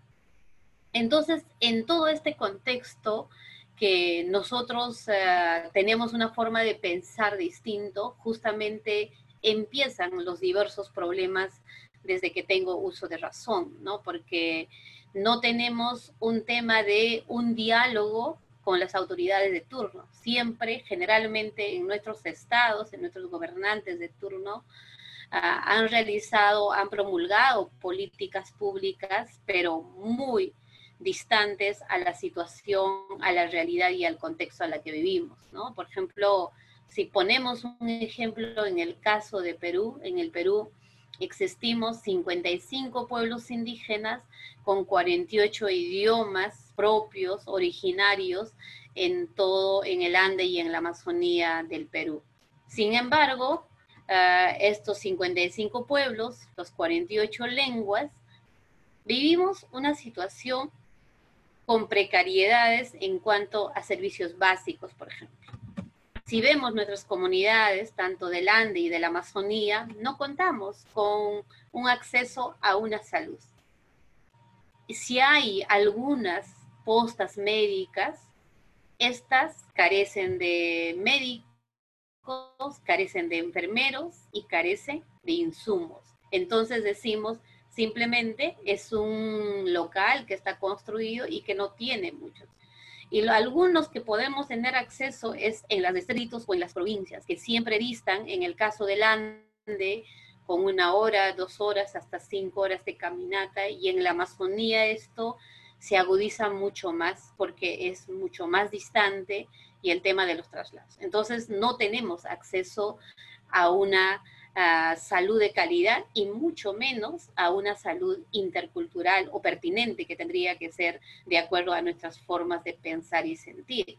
Lo mismo, ah, somos ajenos a una educación de calidad. Una educación de calidad tendría que ser en nuestras propias lenguas. Tendríamos el derecho y tenemos el derecho de que nos eduquen en una educación bilingüe intercultural, la cual todavía es incipiente en el caso de Perú, no tenemos mucho aún avances.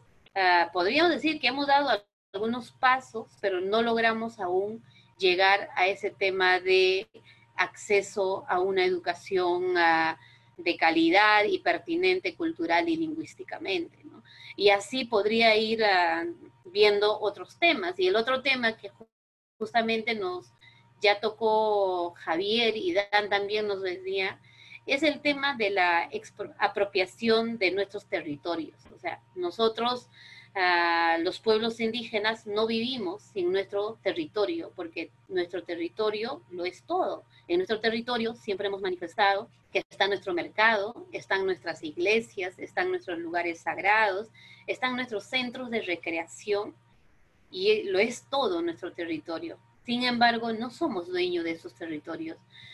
En la actualidad, en el Perú tenemos más de 4.000 comunidades en el Ande y en la Amazonía algo de 1.600 comunidades, pero las cuales no contamos con un tema de una seguridad jurídica de nuestras tierras. No tenemos, no tenemos un tema de que este tema del derecho al territorio. Algunas comunidades sí hemos logrado este tema de la titulación colectiva, pero no lo es general.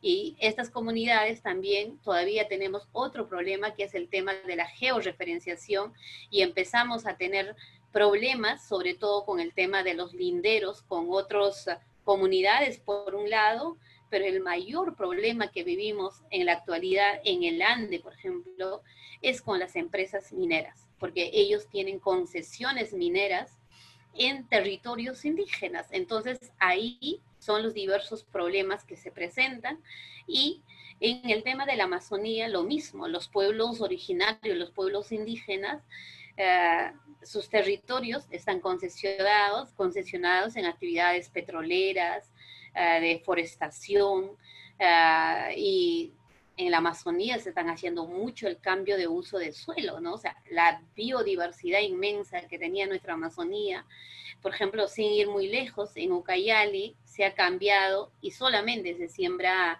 papaya, dejando de lado toda la inmersa biodiversidad que tenían nuestros territorios ancestrales. Y por tanto, insisto, no tenemos este tema de la seguridad jurídica. A eso agregaría además que no hay un tema de reconocimiento a las formas propias de organización que tenemos los pueblos y las comunidades. ¿Por qué? Porque nos imponen una forma de organización muy estructural y un poco, por ejemplo, comparto y pongo experiencia de mi comunidad, en mi comunidad, anteriormente hasta incluso nos han ido cambiando de nombre, ¿no? O sea, antes de los 70 éramos comunidad indígena de Carpapata, luego nos cambian a comunidad campesina de Carpapata y últimamente, recientemente en el tema de las reflexiones se recupera este tema de la apropiación y el tema de la palabra indígena, con eso sin alejarme mucho, pero también respondiendo a lo que planteaba Javier, es una palabra todavía despectiva en el tema del Ande.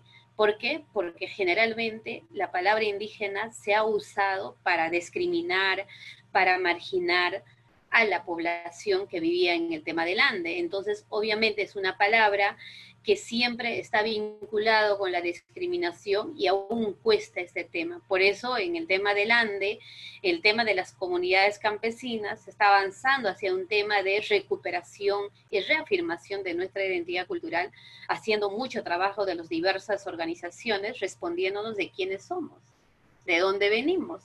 Porque si yo no tengo claro de quién soy, de dónde vengo, no tendré la certeza ni la claridad a proyectarme a una visión de futuro, a un horizonte para las futuras generaciones de nuestros pueblos, ¿no? Entonces, actualmente esa es la problemática que estamos viviendo y en este tema, por ejemplo, contextualizo, ¿no? En el tema de la cuarentena estamos viviendo en el caso peruano, eh, se sufre y se afronta de manera muy diferenciada. Reconozco que reconocemos que el tema de algunas medidas que ha tomado el presidente de nuestro país son acertadas, pero siento que está mayormente pensado en lo urbano, en lo urbano, pero no se está mirando el tema de los pueblos indígenas del Ande y de la Amazonía, por ejemplo, ¿no? O sea, decimos de que no va a haber escasez de alimentos, pero a diario voy dialogando con hermanas, mujeres y agricultores del Ande y de la Amazonía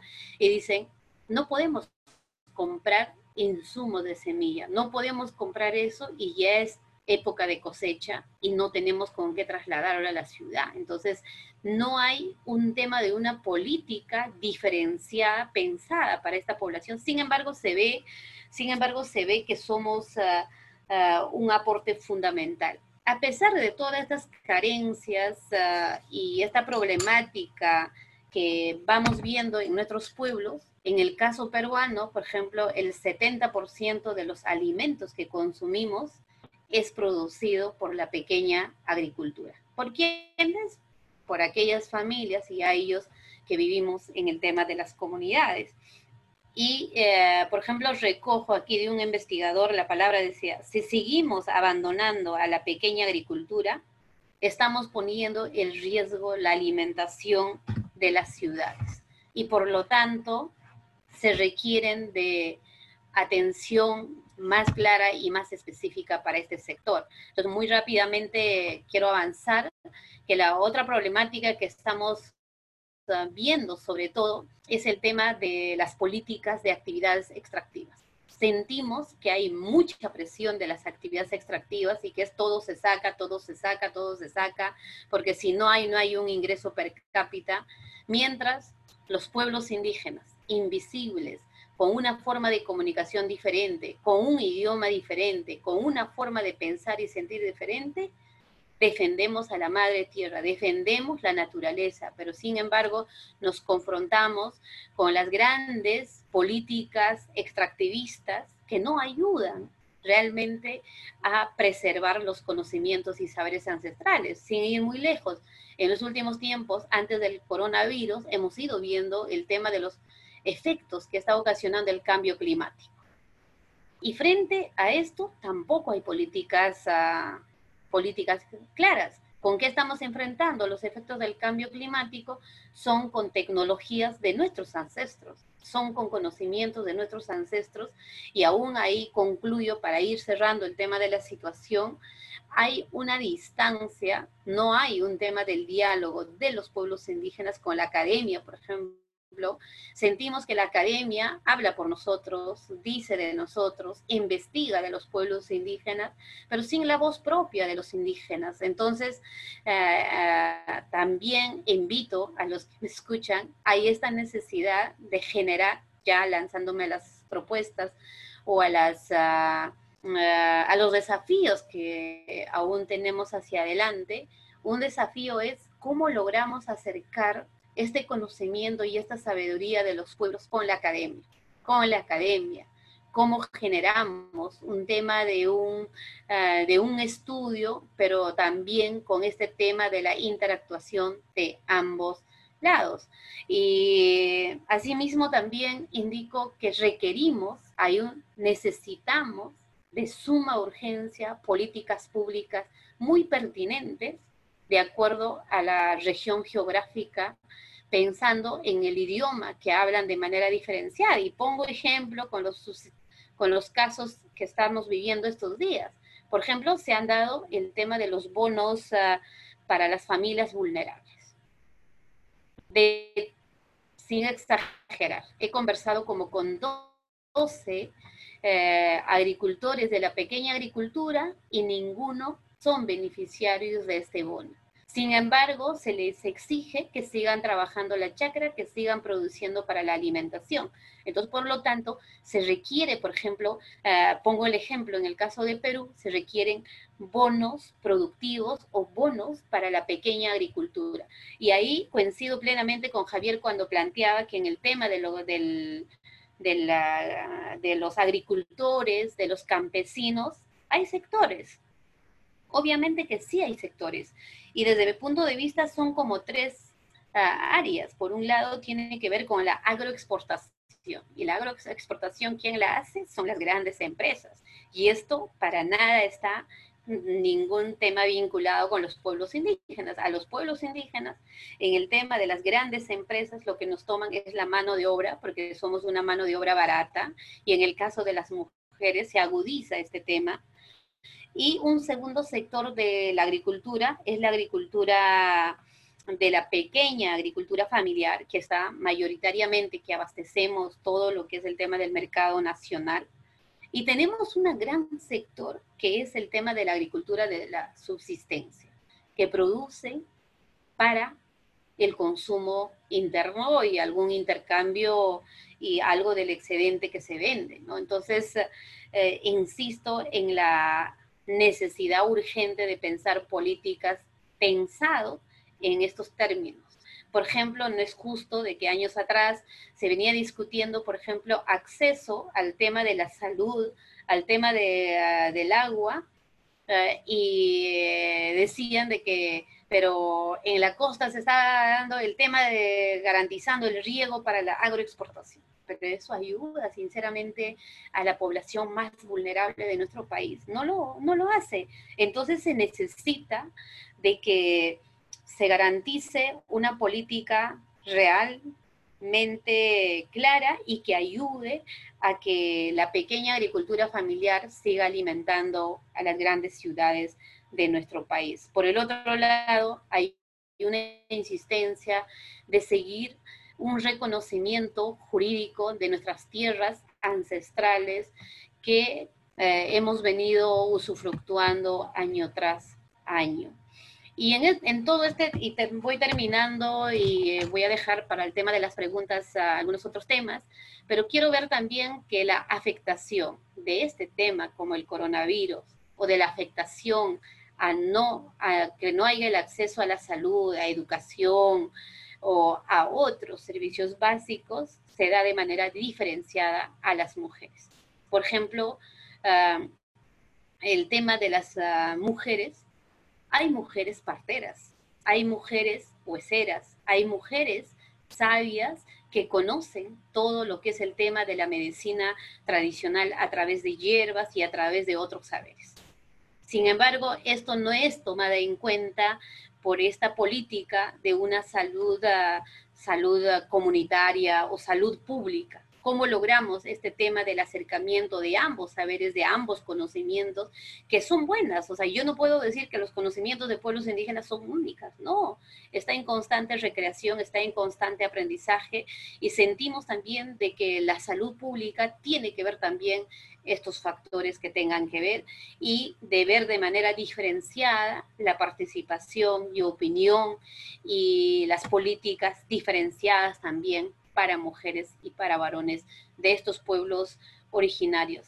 Y aún con el tema de la esperanza, lo que me hayan escuchado, de poder seguir generando diálogos, de poder seguir discutiendo y finalmente ser una comunidad mucho más articulada, ser una sociedad donde nos respetemos los diversos conocimientos y saberes y no decir que mi conocimiento es mejor que la otra.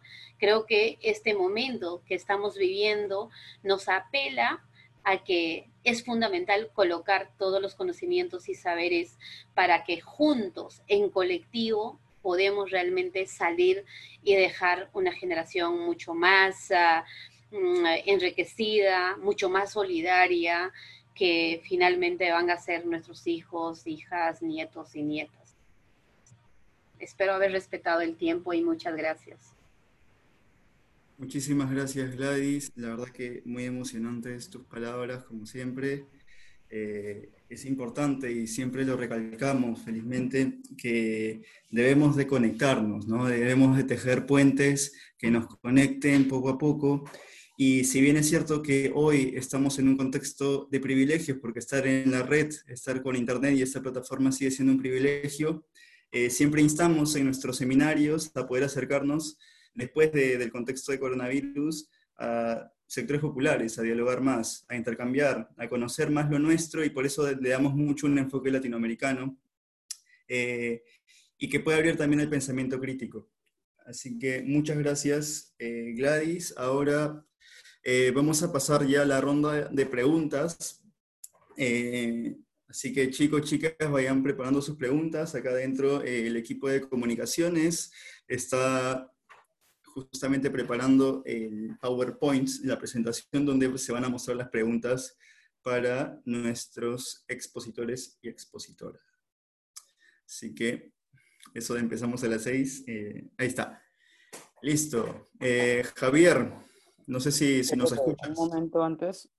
Eh, quisiera recalcar que el día de hoy hemos cambiado los colores justamente de nuestros logos por el color azul, ya que hoy se celebra a nivel global el, Día Global sobre la conciencia sobre los temas de sobre el autismo específicamente. Nosotros consideramos que eso es muy importante y eh, nos estamos sumando a esa campaña y es por eso que eh, tanto en nuestras redes sociales, tanto en los grupos de WhatsApp y los grupos locales de Viernes por el Futuro eh, en, en, el Perú y en Latinoamérica han cambiado su color a azul. Y sin más nada, adelante. Javier, por favor. Hola, ¿qué tal? Ah, tengo tres preguntas, ¿no? y sería, si quieres puedes tomar eh, entre una y dos preguntas, ¿sí? Por cuestiones de tiempo, el máximo de dos preguntas. ¿Cuánto tiempo me das? Eh, te, damos cinco minutos. A ver, a correr. a ver, sobre lo primero. Eh, yo creo que lo, saliendo de la crisis, lo que va de la crisis actual que nos presenta por las condiciones excepcionales de encierro, literalmente en el que estamos, va a haber una disputa entre distintos sectores sociales de, sobre quiénes se van a beneficiar, ¿no? Y es dependiendo de la capacidad que tengamos en cada uno de nuestros países de realinear a las organizaciones y bloques sociales lo que va a establecer quiénes pueden beneficiarse. Es muy seguro que el gran capital que está teniendo pérdidas se va a lanzar con todo a seguir con su lógica depredadora de espacios y territorios. ¿no? Entonces, no es tan cierto que los agricultores eh, por sí mismos este, van a poder hacer lo que por la necesidad de la producción, o sea, no, no hemos aumentado más eh, el consumo, digamos, ¿no? Por la situación de encierro no va a aumentar más el consumo de alimentos de lo que está, estamos ahora produciendo. Yo creo que para el caso del Perú en particular, lo que necesitamos poner en discusión, que es un tema que hemos, creo, dejado de lado, es la discusión de políticas agrarias específicamente orientadas a beneficiar a los pequeños productores. ¿no? Eh, sobre el tema del extractivismo, a ver, muy cortito además, eh, yo creo que la, relación, la presencia de la minería en los Andes es muy antigua, ¿no? Uno de los primeros documentos coloniales de los que se tiene referencia para una de las primeras minas, que fue la mina de Santa Bárbara de Azogue en Huancavelica, que era hermana de la mina de Potosí de Bolivia, porque con el Azogue de Huancavelica se amalgamaba la plata de Potosí, es un contrato entre la, una mujer cacique local que otorga sus tierras y otorga trabajadores a, un funcionario de la colonia española para poder explotar el oro. Entonces la relación entre minería y agricultura en realidad es muy antigua. Lo que, lo que estamos viviendo, creo, creo que siempre insisto en que hay que mirar esa relación como una relación histórica de largo plazo. No es que ahorita el extractivismo, el extractivismo no es una cosa muy reciente, digamos, y hay una relación tensional en la que efectivamente hay conflictos por tierras, pero también hay eh, sectores y grupos que se benefician. Por eso yo insistí en que creo que hay que complejizar la mirada sobre las disputas sociales que hay en el campo. Y quería aprovechar en los últimos dos minutos que me quedan para plantear tres cosas que me inspiran las presentaciones eh, que he podido escuchar. La primera, y creo que es bien importante subrayar la particularidad del caso peruano respecto de, por ejemplo, el caso brasileño, es que nosotros acá sí tuvimos una reforma agraria, hecha por el Estado, efectivamente, por una reforma agraria una de las más radicales de América Latina. Y entonces el problema de la tierra, o el problema agrario, eh, creo que acá se plantea en otros términos, ¿no? Se plantea en otros términos y creo que necesitamos discutir y comparar esas diferencias para construir banderas. La segunda idea, creo que es importante señalarlo, es que insisto en que la producción para el autoconsumo, la idea de que hay unidades eh, productivas autosubsistentes que solo se alimentan de lo que producen, es una idea falsa que hay que descartar. La mayor parte de productores agrarios están vinculados de distintas maneras al mercado eso no implica que ese vínculo sea ventajoso, muchas veces es ventajoso, pero están ya articulados al mercado. Y tomo literalmente, disculpa Gladys que tomo una frase que usaste, pero decías que una de las personas con las cuales has hablado en estos momentos se quejaban de que no podían comprar semillas. El hecho mismo de que estén comprando semillas ya implica que tienen una relación con el mercado, que están apostando por una eh, eh, agricultura intensiva, ¿no es cierto?, que usa determinado tipo de semillas y no es que solo se proveen de sus propias semillas. Entonces, creo que necesitamos mirar esa complejidad eh, para no caer en fórmulas tradicionales, ¿no? Y termino diciendo que yo sí cuestionaría, creo que es una sobresimplificación solo ver que hay, es cierto, hay una agricultura de agroexportación empresarial, eso es claro, y hay en el, otro, en el otro, no hay un otro extremo, sino hay un extenso... Eh, un extenso panel de muchos tipos de productores con distintos accesos a recursos que tienen diversas necesidades y se insertan de distinta manera al mercado, algunos de manera muy dinámica, otros de manera muy desventajosa. Y justamente es, el reto es esa complejidad. Y eso es uno de los factores que atenta, para cerrar con la última pregunta, a la posibilidad de articular una agenda común. Y yo creo que eh, la agenda común eh, tiene que ver con cómo pensamos la agricultura, cómo retomamos, cómo bajamos de la consigna general, como por ejemplo soberanía alimentaria, que es una idea con la cual yo me siento profundamente identificado, pero eso en concreto, ¿qué significa, por ejemplo, en esta coyuntura de discusión de un plan económico de emergencia? ¿Qué significa trabajar en torno a esas consignas? Lo cual nos lleva a pensar cuál es el nuevo papel del Estado, cómo se construyen sistemas de extensión nacionales, cómo se retoma esa discusión, cómo se retoma la discusión del financiamiento del campo y de una banca de fomento en serio y termino diciendo cómo se toma una palabra que muchos lo toman casi como una palabra que debe ser excluida del lenguaje económico, pero creo que hay que reivindicarles cómo se genera una lógica de subsidios para una actividad que es fundamental y que en muchos lugares del mundo se subsidia. ¿no? Eso. Muchas gracias, Javier. A, lo que sumo también de que es importante si es que queremos pensar en la construcción de la soberanía alimentaria eh, y vinculado a lo que también mencionó Gladys sobre la semilla, ¿por qué no tenemos semilleras agroecológicas a nivel nacional? ¿no? Es, es, una de las dificultades a nivel eh, latinoamericano el tema de las semillas, sobre todo con conseguir semillas agroecológicas, por ejemplo. Eh, pero bueno, eh, muchas gracias Javier. De todas maneras, quédate un momento con nosotros para, para una ronda general de preguntas y la despedida. y ahora le damos el paso a Dan. Dan, por favor.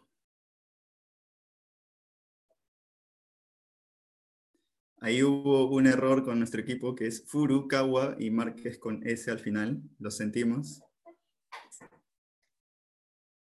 Dan, eh, no te escuchamos.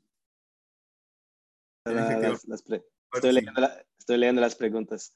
Ah, ah, porque durante los 90 las estrategias... Tienes cinco minutos. Sí, bueno, ah, la primera pregunta eh, no, no puede desarrollar mucho, pero que en los años 90, como estaba diciendo, eh, tenía mucha represión, represión del Estado, represión de la policía, represión de los militares, represión del capital financiero, eh, en fin, 96 fue el masacre de El Dorado dos, dos Carajás ah, en el norte de Brasil, que tuve una repercusión internacional muy fuerte. Uh, Amnistía Internacional, Oxfam, todas las ONGs internacionales estaban mirando Brasil y defendiendo a los campesinos en los años 90. Uh, y oh, no estoy más bien las preguntas. Sí, están corrigiendo ahorita el tema del nombre ahorita ah, Bueno, uh, entonces lo que, lo, que se, lo que se pasó es que eh, el MST se, se, se continuó, continuó ocupando tierras, pero que una de las prioridades del movimiento para, para contener el avance del capital financiero es, era desarrollar un otro modelo de agricultura, para tener un, un, un, ejemplo, para poder decir que, mira, cuando tenemos tierra, eso es lo que construimos. ¿Sí? Entonces fue la tentativa, la estrategia de crear una red de cooperativas de producción agrícola, que no funcionó. no funcionó porque uh, el MST tentó imponer uh, el cooperativismo hasta de, de, de, la cima para abajo y no de abajo para cima. Uh, entonces, algunas cooperativas um, que comenzaron en los años 90 funcionan muy bien hasta hoy, pero que la mayoría de las experiencias no funcionaron. Uh, pero que yo creo que hoy tal vez sea más importante ainda do que era antes de desarrollar esse modelo. Uh, tener algo para proponer em vez do agronegócio, em vez de, de, los outros modelos de agricultura. Creio que hoje é talvez la, uma das perguntas mais urgentes que temos à frente é desenvolver este modelo alternativo de agricultura. Este modelo não vai ser único, claro. Cada país, eh, com Javier, Brasil não tinha reforma agrária, Peru teve uma reforma agrária radical. Então, uh, como a questão da agroecologia, em la via campesina, por exemplo, uh, não, se, não se diz agroecologia, porque há países em África e países em Ásia que o termo agroecologia não é aceito, não é muito bem aceito. Então, tem que ter adaptações eh, segundo o contexto social, político, econômico, cultural de cada país, uh, para que esse modelo pueda se desenvolver, uh, teniendo en consideración las capacidades de cada país. Uh, de dedicam ao agronegócio garantindo a salubridade de seus produtos alimentícios. Sim, tem, uh, claro que tem eh, eh, normas de, de, de, salubridade para, para o agronegócio. O problema não é as normas de salubridade para o agronegócio, o problema é o contato eh, de animais selvagens que se dá pela expansão do agronegócio em las terras, em las florestas, por exemplo, uh, que foi o que causou o Covid-19. Então, não é porque não tinha regras de salubridade suficiente, é porque o contato que provoca a expansão do agronegócio hasta as florestas eh, propicia condições sociais ambientais para que eh, tenhamos uh, los, los, los vírus. Um, enquanto a construção da MST no Brasil, ah, quais foram alguns progressos? Não consigo ler a última pergunta. Eh, en cuanto bueno, a la construcción del MST, ¿cuáles fueron algunos procesos puntuales que se dieron en ese contexto que propiciaron la consolidación del movimiento? A la consolidación del movimiento. Ah, son varios factores, pero que ah, uno de los factores, claro, fue la constitución de 88 que, que hablé. Entonces, eh, porque tenía una constitución que decía que tenía una función social de la tierra, eso eh, eh, ayuda bastante. Después de la organización, o que MST se llama organicidad, la organización por sectores de producción, sectores culturales, sectores de juventudes, sectores de mujeres, uh, sectores de, ahora tienes colectivos de LGBT, uh, en fin, hay muchos, uh, la, la, estructura organizacional que se, que se empieza en los núcleos de base con las familias y que se sobe gradualmente hasta los dirigentes y después baja nuevamente hasta las familias. Uh, entonces, es una estructura que yo llamo de híbrida, uh, horizontal y vertical, y es una, una, una, forma de organización que creo que eh, puede inspirar muchos movimientos que a veces, principalmente en los países del, del, norte, pero que se dicen que tenemos que tener una horizontalidad total, pero que hay maneras híbridas de se organizar también que creo que favoreció bastante la estrategia del MST. Eh, la insistencia sobre la educación y la salud. Entonces, no es solo la cuestión agrícola, es la cuestión de la educación, de la salud. Es un proyecto de sociedad entera, no solo la cuestión de la tierra. Mesmo, mesmo si la cuestión de la tierra es más importante. Pero bueno, quería solo terminar diciendo que, uh, reforzando la idea de que uh, creo que el modelo de agricultura alternativo tenemos que criar ahora es tal vez la cuestión más importante y que eh, já, já, já funciona. Não é uma coisa que não existe, já tem esse modelo, já existe esse modelo. É, no Brasil, como no Peru, 70% dos alimentos é produzido pelos pequenos agricultores. 70% uh, 30% só pelo agronegócio. Ou seja, já existe esse modelo. O problema agora é promover, uh, a melhorar esse modelo e disseminá-lo. Perfecto, Dan. Muchas gracias eh, por tu intervención. Te invitamos a quedarte un, unos minutitos más para una segunda y breve ronda de preguntas eh, y para la despedida. Y recordarles a nuestros amigos y amigas que nos están sintonizando tanto por Zoom como por redes sociales eh, que después de las preguntas eh, y la despedida de nuestros expositores y expositora, eh, habrá una presentación musical de Razo, ¿sí? Así que quédense para el concierto y aparte para seguir escuchando las preguntas. muchas gracias, Dan. ahora continuamos con Gladys. Gladys, si podemos verte, ahí está.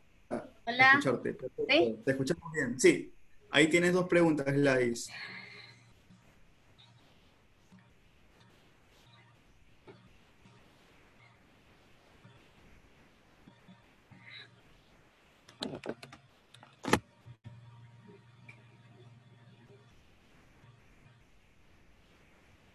Bueno, agradecer la diversidad de preguntas y no creo que en cinco minutos pueda responder, pero uno de los principales problemas que tenemos para organizarnos, más aún saliendo de este contexto que estamos viviendo actualmente, va a ser el tema del aislamiento social. Y eso en una comunidad campesina, en un pueblo originario, eso es algo que no me imagino, porque insisto en que las comunidades y los pueblos somos pueblos articulados que vivimos en ellos, en familias, ¿no? Entonces, una de las limitaciones que vamos a tener post coronavirus es este tema de seguir trabajando en colectividades, ¿no? Pero, pero el otro limitante que hemos tenido en los últimos años, no solo por este caso, es el tema de la criminalización de las protestas. La única forma de hacer escuchar nuestras voces, nuestras propuestas han sido las marchas, han sido las uh, protestas, pero estos han sido criminalizados y muchos de los líderes y lideresas uh, tienen procesos judiciales y eso es un tema de una limitación constante que tenemos y para el tema de la organización. Y por el otro lado es lo que planteaba en algún momento Javier, ¿no? De que Ah, hay este tema de la diferencia de organizaciones eh, en nuestro país, o sea, hay organizaciones y gremios eh, que se ha creado después, el después del tema de la reforma agraria, tenemos la CNA, tenemos la CCP, eh, que es la Confederación Campesina del Perú, la Confederación Agraria del Perú, y en los últimos tiempos, más bien hay organizaciones de reivindicación mucho más de pertenencia indígena, ¿no? Como es AIDCEP y otras organizaciones. Sin embargo, siento que es complejo un tema de una articulación. Una de las limitantes justamente es por esta diversidad de organizaciones que tenemos en nuestro país. Desde un nivel organizativo comunitario, hay otras organizaciones distritales, provinciales, y que aún cuesta un nivel de una organización por la que reconozco, por ejemplo, que se están haciendo muchos ah, avances con el pueblo aguajún, que está luchando por una reivindicación como pueblo indígena, pero está teniendo sus limitaciones con lo jurídico. Y cómo, mm, me preguntan de cómo podríamos brindar una mejor calidad de vida a los pueblos originarios. Brindar mm, ah, un tema para nosotros es lograr el buen vivir alcanzar el buen vivir, como digo, el tema de una reciprocidad armoniosa con la madre tierra, pero respetándonos entre las diversas culturas, diversas formas de pensar y sentir. Y con esto jalo nuevamente lo que hablábamos, el tema de la semilla, o sea, quizás no se entendió.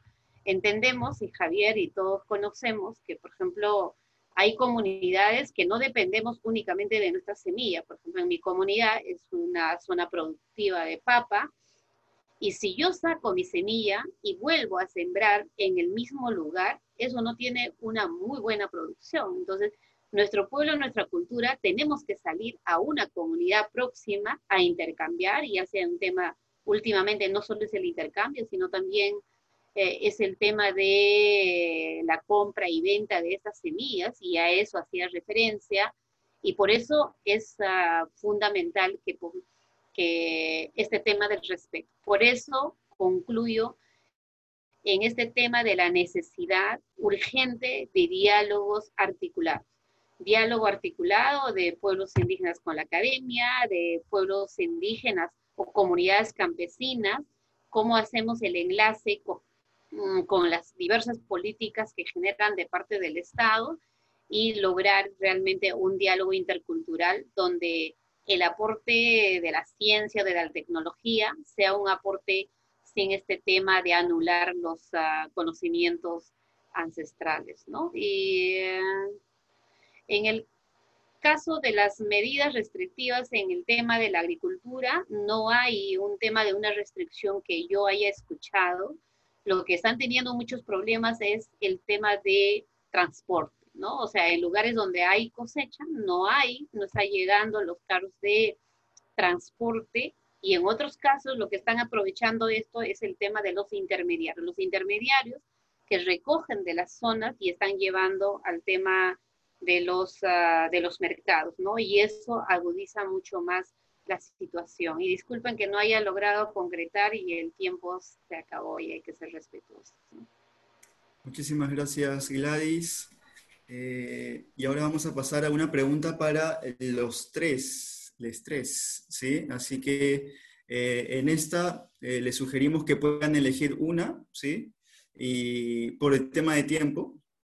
Y bueno, arrancaríamos con, con Javier. Por favor, si puedes elegir una de las cuatro, por favor. Qué difícil. Quiero hablar de todo.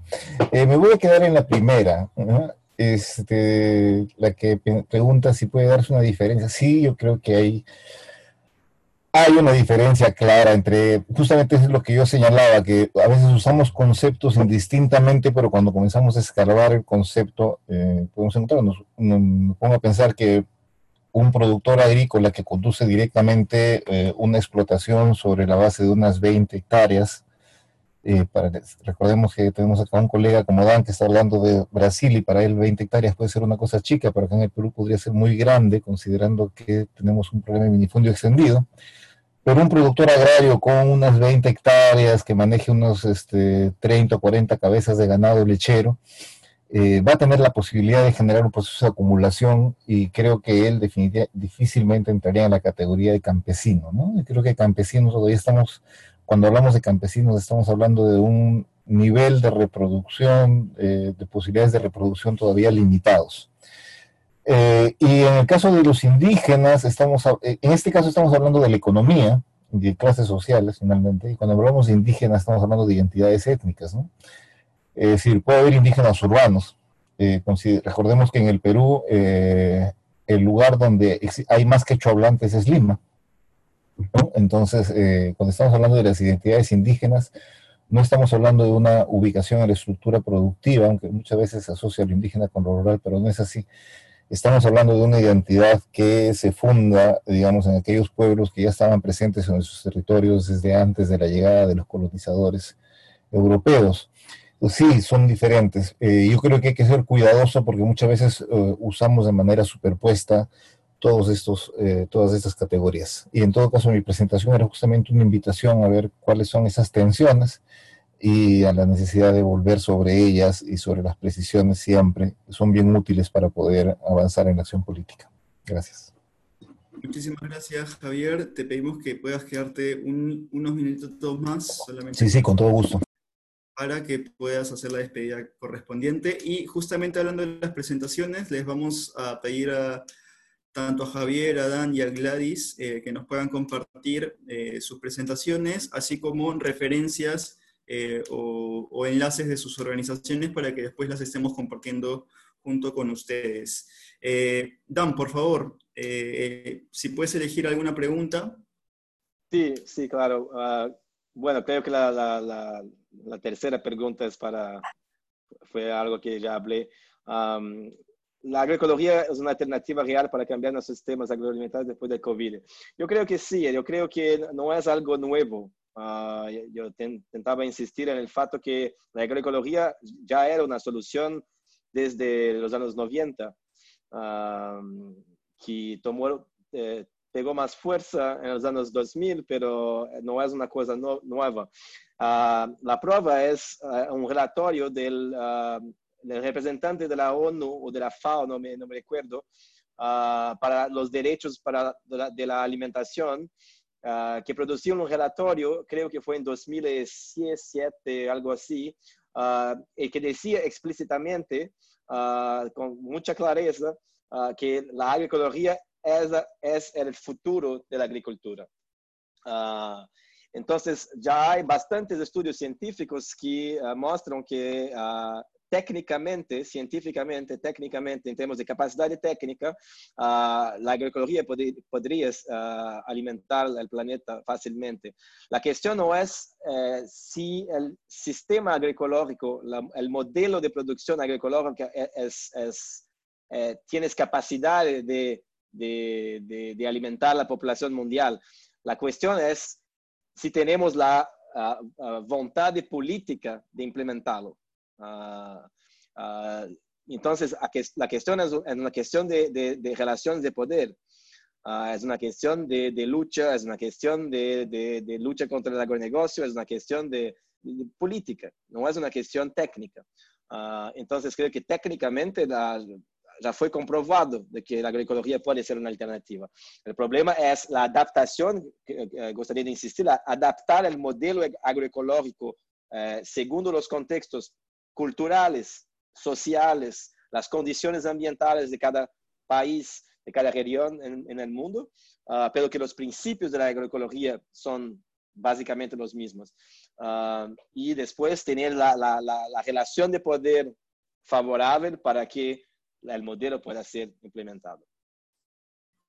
Muchísimas gracias, Dan. También te pedimos que puedas eh, permanecer unos minutos después de la intervención de Gladys. Vamos a hacer una ronda de despedida final. Y a los chicos chicas recordarles nuevamente que después de la ronda de preguntas y las despedidas vamos a estar junto con Razo Autonomy que ya está con nosotros. Eh, Gladys, por favor, eh, puedes elegir cualquiera de las cuatro, ¿eh?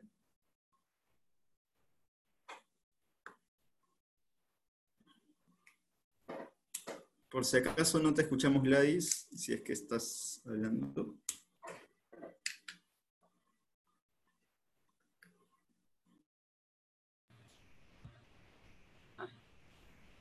Disculpen, aprendiendo ahí el tema del uso del Zoom. Bueno, igual, ¿no? Quisiera responder toda, pero el tiempo no nos da. El tema de la segunda pregunta, ¿cuál es la situación de concentración de tierras en el Perú? Es, ah, eh, en el tema de la costa se está dando muchísimo esto y en el tema de la Amazonía, ¿no? En el tema de la Amazonía son... Uh, que prácticamente se está comprando mucho de las tierras ah, indígenas, de las tierras de las comunidades y está quedando en mano de pocas personas. ¿Esto cómo va a afectar en el futuro? De manera muy, ¿eh? porque realmente anula la sobrevivencia de las comunidades, la sobrevivencia de los pueblos, porque eh, no existiríamos los indígenas sin un territorio de por de por medio, porque insisto en que el tema del territorio lo es para una sobrevivencia y el futuro de nuestros pueblos. Y finalizaría solo con una frase de que alguna propuesta de acercar el tema de los investigadores, siempre planteamos que se, hay la necesidad de visibilizar el tema de los aportes de los pueblos indígenas, pero siempre en el marco del respeto, porque hemos visto también algunas publicaciones que se saca, pero sin este tema del reconocimiento de los conocimientos colectivos, porque un conocimiento no pertenece a una persona en un pueblo originario en una comunidad campesina, porque esos conocimientos son colectivos y por lo tanto debe de haber este reconocimiento, pero también ayudaría a avanzar en tener bibliografías sobre los pueblos indígenas, sobre las mujeres indígenas y sobre las tanto para visibilizar la problemática, pero también los aportes que estamos planteando. Gracias. Soy Paiki Gladicha, Añay Gladicha. Eh, gracias por, eh, las respuestas. Y ahora, eh, antes de, darle la voz a cada uno y una de nuestros presentadores, presentadora, les pedimos que puedan activar sus, sus videos a Javier y Adán, por favor, para que podamos vernos.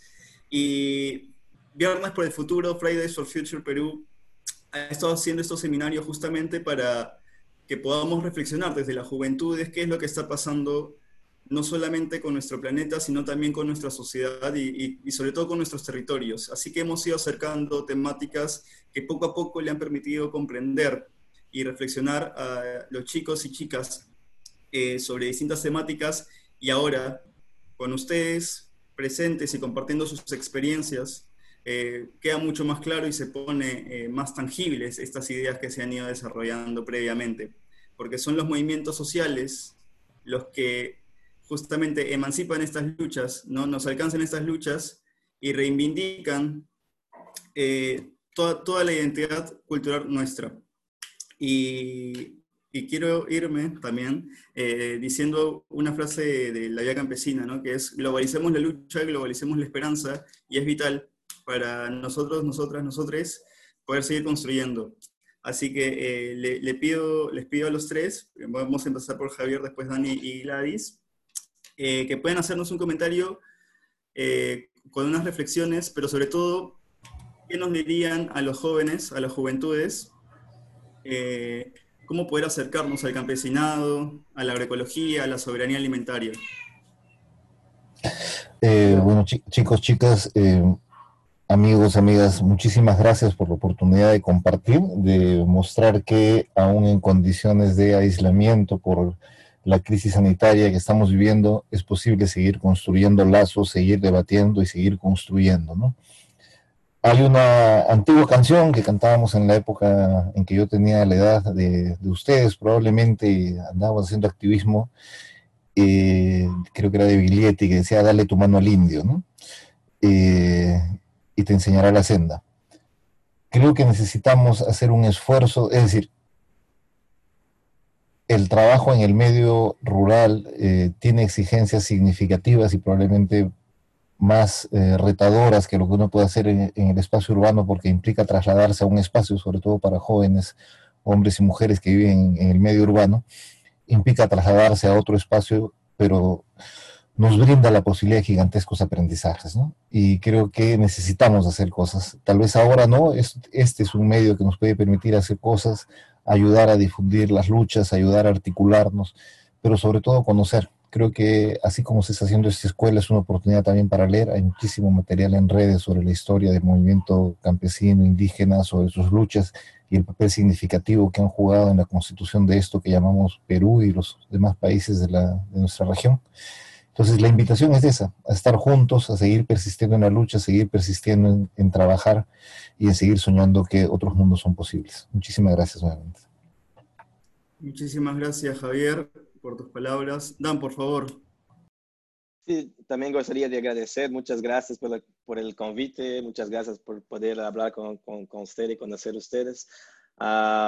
Eh, yo creo que la, la, el momento actual hay normalmente en situaciones de, estrés, de crisis económica, social, ah, hay dos, dos, dos vías de, posibles sociales. Uh, una es uh, el miedo que se transforma en individualismo, en agresividad, en, en consigo mismo, Uh, el Estado, às vezes, repressão, uh, medidas de, de, de, de, vigia, etc. E a outra via é cooperação, solidariedade, ajuda mútua, uh, construção de modelos diferentes, etc.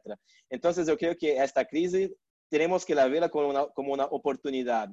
Uh, o mundo não será mais o mesmo, isto é certo, Ah, de una manera o de otra. Ah, el capitalismo va a cambiar, uh, si sobreviver, eh, tal vez pues, sobreviva, pero que no será el mismo. Entonces creo que es una oportunidad de nos de entrarnos en contacto, de crearmos relaciones sociales nuevas, de aprovecharmos este momento para realmente uh, poner uh, en frente soluciones que ya estamos, que antigamente, que tres semanas atrás pensábamos que era imposible. ¿sí? A Espanha nacionalizou todo o sistema de saúde. Tudo que era privado do sistema de saúde em Espanha foi nacionalizado. Há outros países que fizeram a mesma coisa. Uh, salários uh, universais mínimos estão sendo implantados. Uh, uma série de medidas que nunca pensamos que poderiam ser implantadas, ou estamos assistindo a isso. Então, creio que isto temos que levar isso em consideração. É um momento que possibilidades estão muito mais possíveis do que em qualquer outro momento da história recente da humanidade. Então, eh, temos que guardar a esperança de que eh, é um momento de cambio que podemos, se conseguimos aproveitar bem, bem podemos cambiar muchas cosas. Muchas gracias, Dan, por tu reflexión. Eh, Gladys, por favor.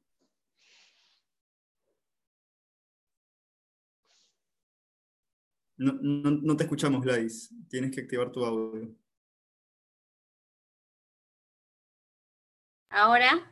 Sí, ahora sí, perfecto. Ah, muchas gracias a los organizadores, a las organizadoras. Igualmente, gracias Javier, gracias Dan por, por este compartir e intercambio de ideas.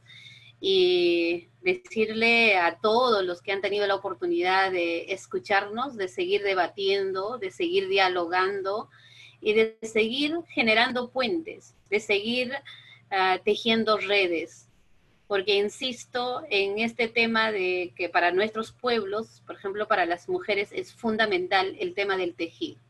El tema del tejido, entrelazar colores, entrelazar saberes, entrelazar conocimientos, pero también entrelazar encuentros y desencuentros, pero que finalmente nos ayuden a una construcción más armónica y más equitativa, ¿no? Quizás es un sueño personal, pero que la comparto con todos ustedes y me sumo a las palabras de Javier y Dan. Quizás estos momentos que nos ha tocado vivir sea momento también de remirar nuestro caminar, de mirar ah, hasta dónde hemos llegado y en qué situación nos encontramos y obviamente hay reflexiones personales pero también reflexiones colectivas que nos ayudarán a ser mejores personas y hacer un trabajo mucho más articulado y colectivo. Y es una tarea pendiente, por ejemplo, en el caso del movimiento indígena de los pueblos indígenas, también un acercamiento a la política. Siempre nos hemos asustado acercarnos a la política porque creemos que este tema del miedo, pero estamos ahí intentando de también de generar acercamiento y tener propuestas mucho más claras y con políticas mucho más claras también, ¿no? En ese sentido, agradecerles y les mando un inmenso abrazo para cada uno de ustedes y Tinkunan Chikama. Hasta nuestro próximo encuentro. Gracias. Gracias, la dicha. Bueno, chicos, chicas, muchas gracias a cada uno y una de ustedes. Recordarles que ahora vamos a empezar con el tema del concierto. A nuestros expositores, muchas gracias. Si se quieren quedar, están bienvenidos, bienvenidas. Eh, y bueno, eh, hasta una próxima oportunidad. Muchas gracias. Muchísimas gracias. Hasta pronto. Nos vemos. Nos vemos, nos vemos. Chao. Bueno, continuamos con la parte cultural. Razo, por favor, si puedes ya activar tu video. Gidi, no sé si estabas por ahí. Gidi. Hola, hola, Carlos, Razo. ¿Qué tal, amigo, hermano? ¿Cómo estás? Primero, si no es que no se han ido los ponentes, todavía agradecerles muchísimo. Ha sido una excelente sesión. Y sin más nada, porque el tiempo este, está avanzando. Eh, Razo, este, tú mismo eres, amigo. Listo. Eh, ¿Qué tal? ¿Cómo están? Buenas noches. Eh, me hubiera gustado acompañarlos en toda la, conferencia. No pude, estuve haciendo otra transmisión. Sin embargo, animarlos a que sigan trabajando de la forma en que lo hacen. Yo soy Razo, eh, soy rapero de la ciudad de Arequipa, también activista. Pertenezco a la Escuela de la Protesta, la propuesta aquí en la región. Así que nada, el tema que, les voy a cantar es un tema que se llama ¿Qué más vamos a perder? Y nada, espero que, puedan escucharlo bien. Voy a compartirles el, sonido, pero voy a ir hablando mientras inicie la pista para que me digan si es que está muy fuerte o muy bajo para ir acomodándolo y ahí le meto de frente, ¿sí? Perfecto, amigo.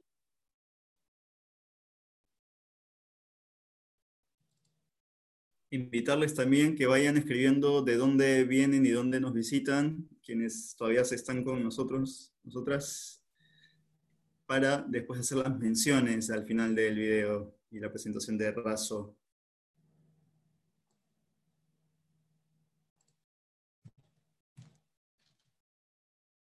¿Se escucha algo? Se dejó de compartir la pantalla. Ya no me permite reproducirlo, pero voy a, vamos a hacerlo como ayer nomás allí. Sí, sí, sí, perfecto, perfecto. Ya, acá.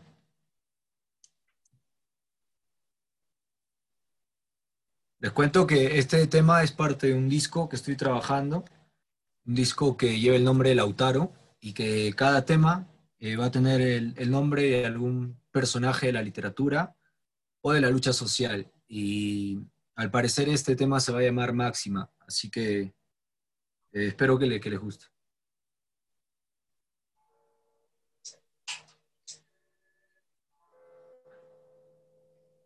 ¿Se escucha la pista? Bajito, bajito. Acércalo más, a ver. ¿Ahí? Sí, mejor. Ahí es no. ¿Está bien ahí? ¿Se escucha bien ahí? Ahí. Un poco más cerca, puede ser. Que no sé dónde está el micro. Esperemos un ratito. Donde lo habías puesto ayer estaba perfecto. Creo que ayer se escuchaba más porque había menos bulla. Ahí está. Ahí está. Ahí, Sí, ahí sí se escucha. ahí mejor. Sí.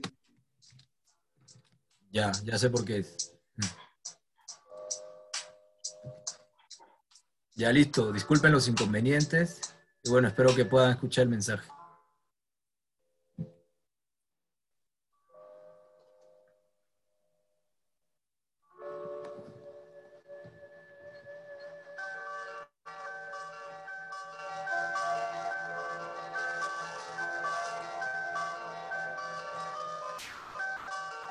Yao. Sandra recuerda su infancia con alegría. Papá y mamá siempre le hicieron compañía. Disfrutaba ver ponerse el sol todos los días. Salir al agua y beber agua cristalina. Junto con su hermano había disfrutado de haber criado a todo su ganado. Papá salía al mercado a vender lo cosechado. Mamá se quedaba preparando el sancochado. Todo iba muy bien, todo iba muy bien. Caminaban horas al colegio para aprender. Sandra quería ser abogada tal vez y el pequeño doctor para atender a mamá, pues tosía mucho y a veces le dolía el pecho. Sabían que serían quienes los cuidarían, por eso estudiarían para sacar provecho y qué más vamos a perder si nos han dejado sin sangre sin hijos y sin padres, por eso siempre canté. ¿Y qué más vamos a perder si nos han dejado sin sangre? sin hijos y sin padres, por eso siempre canté. Sandra y su hermano regresaban de la escuela, un grupo de policía no los dejaba pasar. Mamá del otro lado les decía que no teman, que todo tendrá solución cuando llegue papá.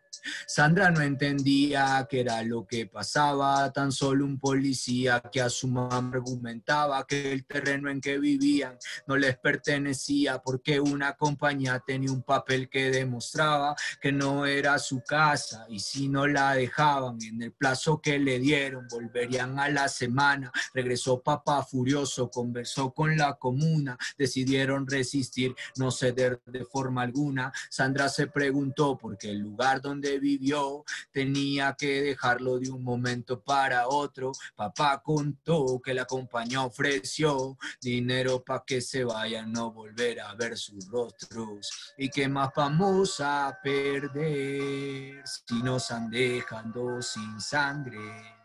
Sin hijos y sin padres, por eso siempre canté.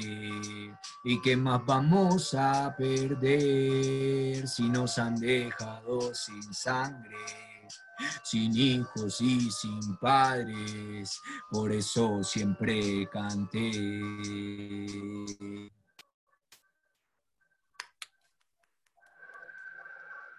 Todavía falta un poquito.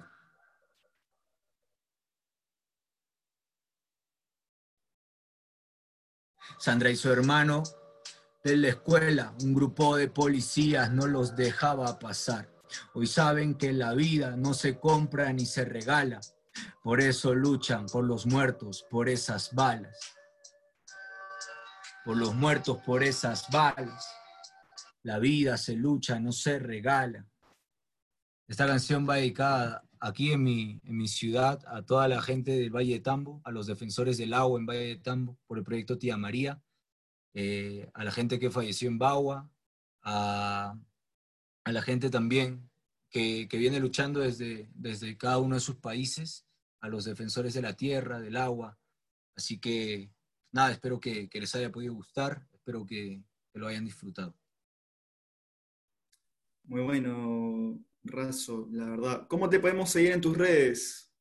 Como Razo Autonomy, en Facebook, en YouTube, en Instagram, en SoundCloud. Y me ayudaría mucho si es que se suscriben al YouTube para, para poder ahí, aunque sea tener unas ganancias de, los videos, de la música que uno hace, ¿no? Y quería compartirles algo también. Si es que ustedes, ustedes tienen amigos artistas, déjenme decirles que este tema de la cuarentena a los artistas también nos choca muchísimo, más aún siendo un sector que no es formalizado.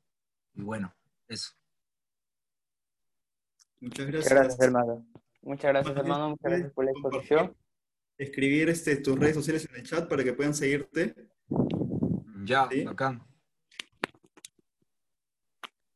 Muchas gracias, hermano. Muchas gracias por la disposición de tiempo. Muchas gracias por estar aquí con nosotros, a pesar que las, que las estás pasando duro allá. Con, y, y, nada, pues, hermano, eh, preguntarte también si es que, eh, eh, nos, este, cómo estás de tiempo, si nos quisieras compartir una canción más para ir terminando, sería excelente. Igual este, vamos a estar compartiendo tus redes para que la gente pueda seguirte.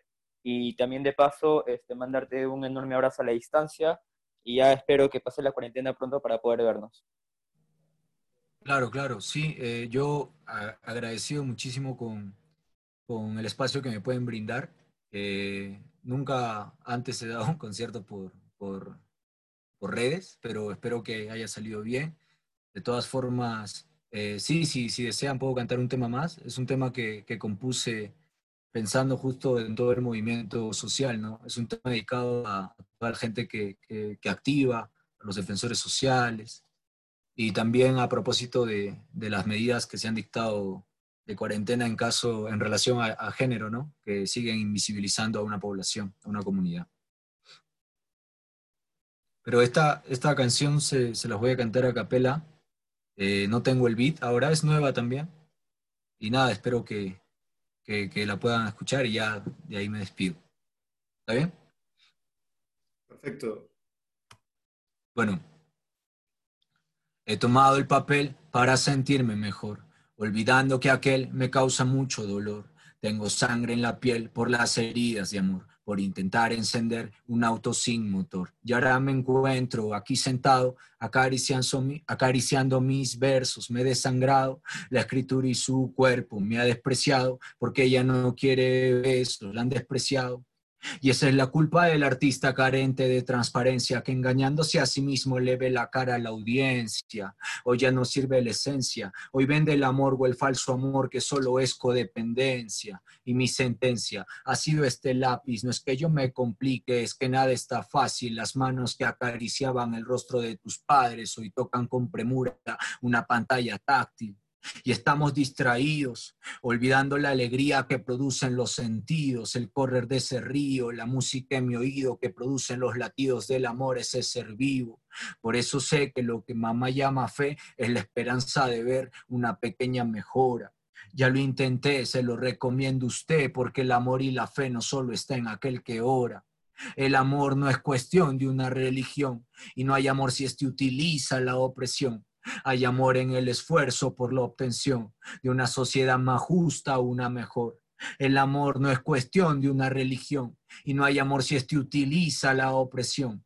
Hay amor en el esfuerzo por la obtención de una sociedad más justa, una mejor donde mis hermanos y mis hermanas puedan amar a quien ellos les dé la gana, donde mis hermanos y mis hermanas entiendan que la violencia solo nos quita el mañana, y la violencia también nos viene de arriba en un salario bajo que no cubre la comida.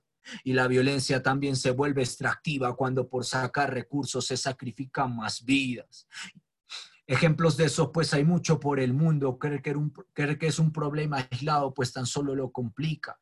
La indiferencia en cada uno de nosotros ha dotado de fuerza al poderoso que nos humilla. Y no es sencilla, la vida no es sencilla. Andar repartiendo odio no es la alternativa. Por eso brilla, tú tan solo brilla, que hay cielos oscuros que necesitan tu vida.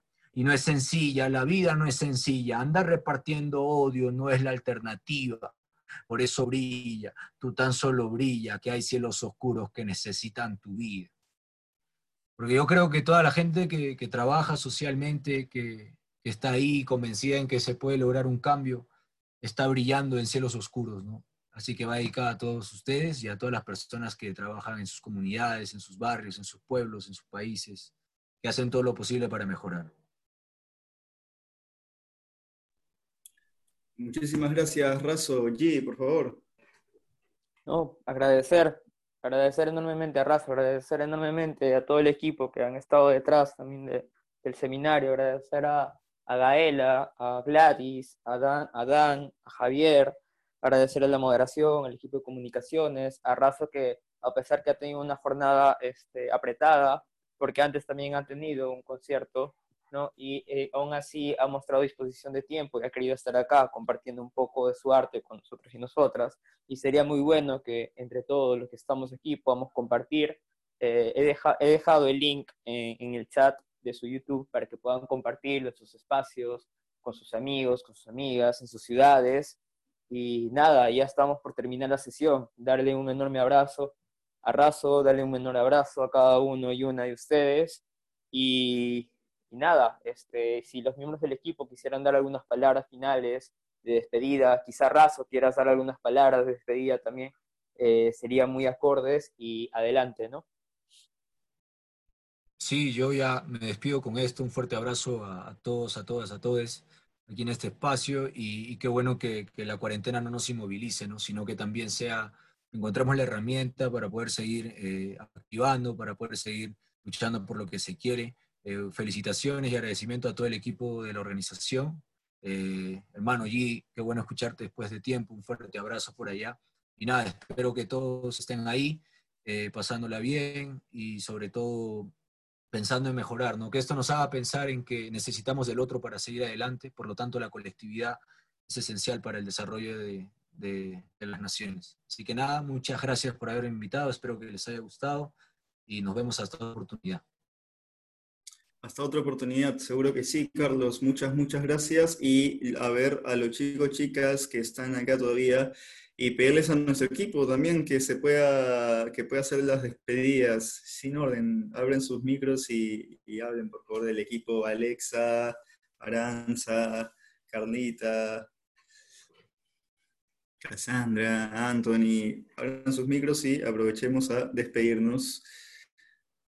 Déjenos siempre sus comentarios y cuando entren a nuestras páginas en redes sociales denle muchos me gustas y compartir, porque eso nos va a permitir seguir haciendo esto, este tipo de seminarios. Compártanos en redes, compartan las acciones y ahí. Hola, Hola, buenas noches chicas y chicos. Así ya para terminar, invitarles para mañana viernes que incluso no hay seminario, pero este, sí hay acción climática, acción, lo que llamamos eh, huelga online, que estamos participando como Viernes por el Futuro Perú. Y el tema de mañana es la vida sobre el dinero, el hashtag y también el hashtag a nivel internacional People Over Profit. Invitarles a reflexionar sobre esto. Justamente en estas dos últimas sesiones hemos visto y hemos sido parte de los temas en el cual se debe tener, debemos colocar la vida sobre el dinero, sobre las ganancias. Justamente es lo que estamos pasando en esa coyuntura. Respetar la vida, cuidar la vida, es lo más valioso de, de todos, de las personas, de los animales, la naturaleza, la persona. Así que les hacemos la invitación y que puedan eh, etiquetarnos cuando se tomen la foto por Instagram en nuestras cuentas de, de Viernes por Futuro Perú Igualmente a las cuentas de Raíces Libres y de Digital Strike. Eso sería todo, chicos. Muchas gracias. Ya, hermano, gracias. Muchas gracias. ¿Quién sigue? ¿Quién sigue? Anthony, Bartolo, o Aranza, o quien quiera, ya, rápido, rápido. Acá estoy, Pepe, acá estoy, acá estoy. Dale, dale. Gracias, Pepe, por el pase. Agradecer también a, Gladys, a Dan, a Javier por, por la ponencia, agradecer a Razo por, la, por el conciertazo, la primera vez que la hacemos virtualmente y salió súper bueno. Agradecer al participante, a toda la gente que está acompañando día a día en cada seminario y, motivándonos ¿no? a nosotros que somos parte del equipo que, que, también impulsa ese tipo de iniciativas para, para aumentar nuestro conocimiento, para aumentar la incidencia y todo esto. Agradecer a todos y, y nada, mucha, muy feliz de haber estado en esta jornada y los esperamos eh, los invitamos a participar nuevamente en la jornada de mañana. Gracias, buenas a todos y todas. Mil gracias, Anthony. ¿Quién más sigue? ¿Quién más sigue? ¿Quién más sigue? Vamos, vamos, Alexa. Hola chicos, ¿qué tal? Mi nombre es Alexa. Eh, bueno, felicitar a, los ponentes de hoy. Ha sido una magnífica, un, magnífico seminario y también este, el concierto de Razo felicidades aquí también, yo soy de Arequipa, así que bueno, seguimos con el activismo y bueno, gracias a todos.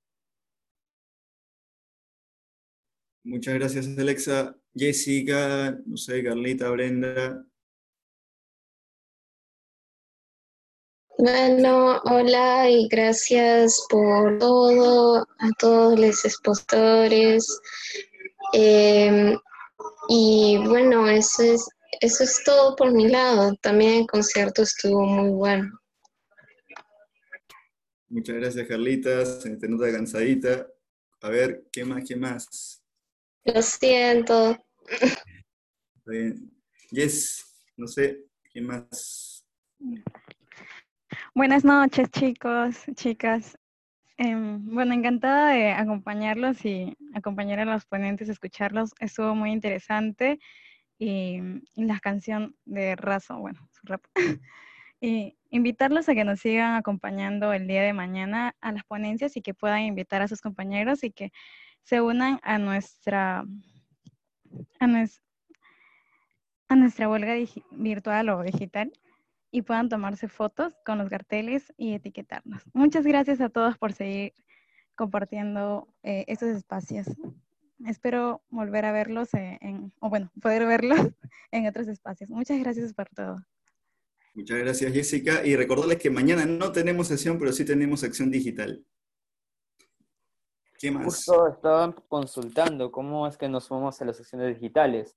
La información la pueden encontrar en el post de, que ya se publicó en, en, redes sociales, o en todo caso creo que se va a publicar en, en los siguientes minutos, y simplemente es eh, participar de los tuitazos o participar de, la, de las maratones de historias de Instagram o también pueden tomarse una foto con algún mensaje concerniente al hashtag de mañana, que es la vida sobre el dinero. Pueden elaborar un mensaje o simplemente poner el hashtag y subirlo a sus historias de Instagram con, eh, con las etiquetas que eh, los posts en la biografía detallan. Eso, por mi parte, mandarles un abrazo a todos y todas, un enorme abrazo y, ¿y quién más estaría para ya ir cerrando la sesión? ¿Quién más le falta? Lucero. ¿Estás Lucero?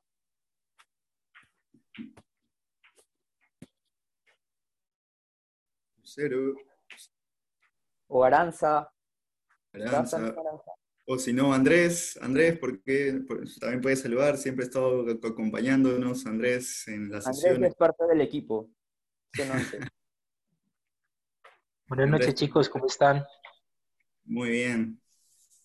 Ah, bueno, me alegra. Hoy la sesión estuvo muy interesante y me llama mucho la atención ese acto final de vincular la parte cultural. Muy pocos espacios lo están haciendo y yo creo que es la primera vez que lo veo. Novedoso y qué bien. Yo soy un amante del rap, me gusta mucho.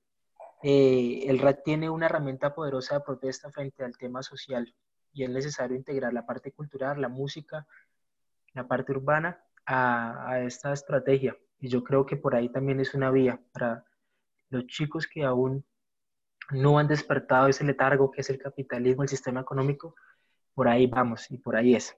Eh, felicitaciones a todos, están haciendo un trabajo excelente eh, no nada, aquí cualquier cosa, sabe que me gustan mucho los temas. Eh, gracias a Pepe por este espacio y ahorita que estoy recordando, Pepe, hace ya casi en estos días. Hace un año estaba preparando ya el viaje para Perú, donde nos conocimos y gracias a la vida, porque es un espacio que hemos abierto hemos estado allí para generar nuevos, nuevas redes. Un abrazo a todos y un saludo para todos los que nos siguen escuchando. Un abrazo.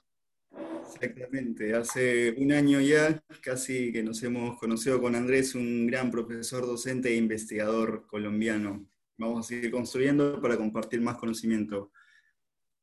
¿Algún compa más? ¿Quién se quiere sumar? ¿Quién se quiere sumar? Augusto. Augusto seguro que se quiere sumar al saludo. Groot, Groot, Groot. Creo que sí. Augusto. También, chicos, recordarles en el chat que acaban de mandar un mensaje. Eh, escuchen el último hit de la vacuna audiovisual, pueden encontrar ahí el link. También no se olviden de seguir a Razo tanto en Instagram como en YouTube y compartir en sus redes, ¿no? Eh, para apoyar el arte urbano. ¿Y qué más faltaría? Si no, para ya ir cerrando en breve. O alguien que quiera hacer un breve saludo, agradecimiento, es bien recibido se puede, abrir ordenadamente su audio y compartirnos algún mensajito con su voz. Si se animan, espacio libre, micro libre. Aprovechemos. Un saludo a Arequipa, muchas gracias. Nadie se nos animó a. El día de ayer sí se animaron a, hablar. Nadie se anima, nadie se anima. Saludos desde Pucallpa a Luis Miguel Guere Palvin. Ahí está Kelly. Hola Kelly.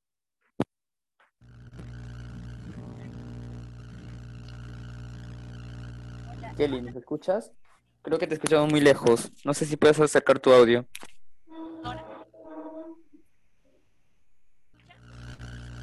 No, te escuchamos muy mal. Creo que tienes auriculares, es posible y se escucha muy mal.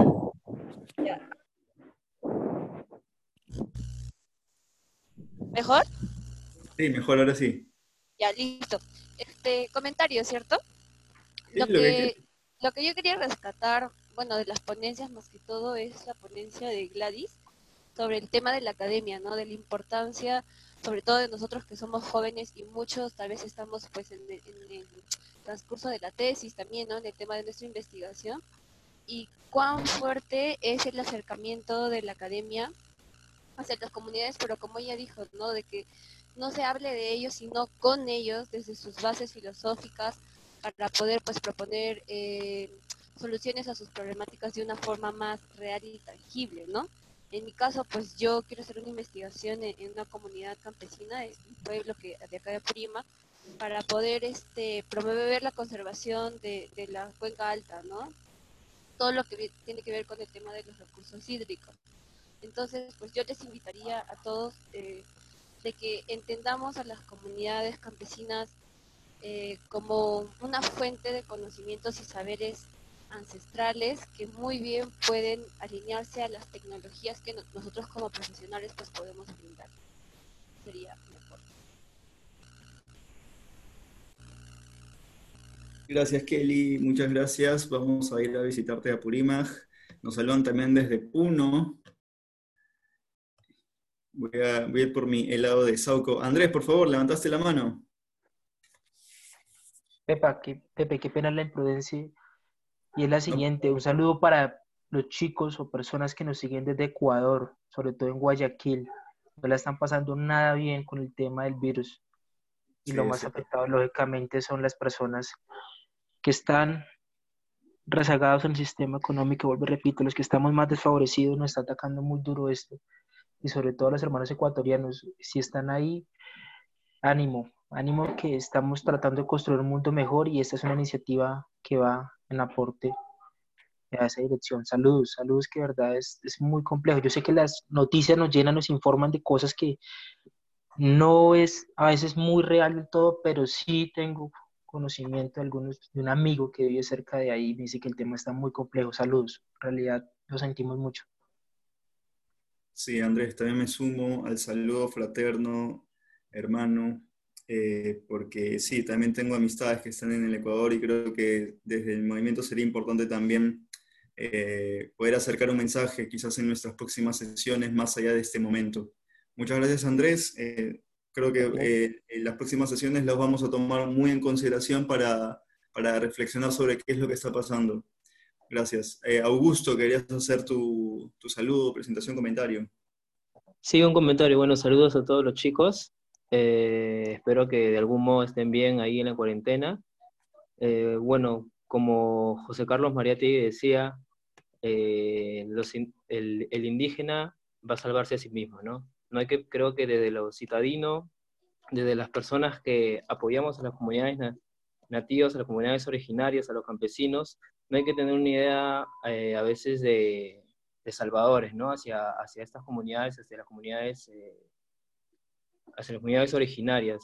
hay que desde nuestros privilegios ayudarlos, compartiendo su conocimiento, compartiendo la información que ellos eh, tengan a la mano, eh, siempre apoyándolos desde nuestros privilegios, tratando de hacer lo posible para que las comunidades sean más visibilizadas, ya que en nuestro entorno eh, las comunidades son olvidadas, sus conocimientos son, no son considerados dentro de la academia muchas veces, cuando la academia misma usa, usa, los conocimientos de las, de las comunidades ancestrales para poder desarrollarse. Eso nada más. Muy importante tu reflexión, Augusto. Muchas gracias, muchas gracias. No sé, si quieres hacer un comentario. Voy a hacer el comentario ya para cerrar la sesión, porque ya este, eh, debemos el, el, espacio en la nube de Zoom ya se está llenando. Y nada, pues también sumarme a los, justamente a los saludos hacia, hacia nuestros hermanos y hermanas de Ecuador, en Guayaquil específicamente. También este, sumar también un abrazo fraterno y nada, sigamos construyendo un movimiento latinoamericano. Es muy importante reivindicar eh, nuestras identidades, es muy importante construir desde el sur global y es muy importante también en conjunto, colectivamente, latinoamericanamente, eh, disputar ese cambio de sistema que, que hoy en día lo visualizamos muy, muy, muy, muy necesario. Eso, Pepe, quisiera decir algo ya para ir cerrando. Sí, eh, lo importante que es hacer movimiento, ¿no? Y justamente con estas ideas de generar espacios, eh, es que también se viene gestando de a poquitos la idea de construir un movimiento de juventudes por la agroecología, que no solamente esté centrada en la academia, sino que vaya un poco más allá y, que se construya en paralelo y en conjunto, tejiendo justamente redes y vínculos. Así que pronto vamos a saber un poquito más de, el movimiento de juventudes por la agroecología que estaría conectado con muchos compañeros y compañeras de nuestra América Latina. Así que a seguir construyendo. Un abrazo gigante y espero que todos, todas, todos estén muy, muy bien. Muchas gracias. Un abrazo a todos.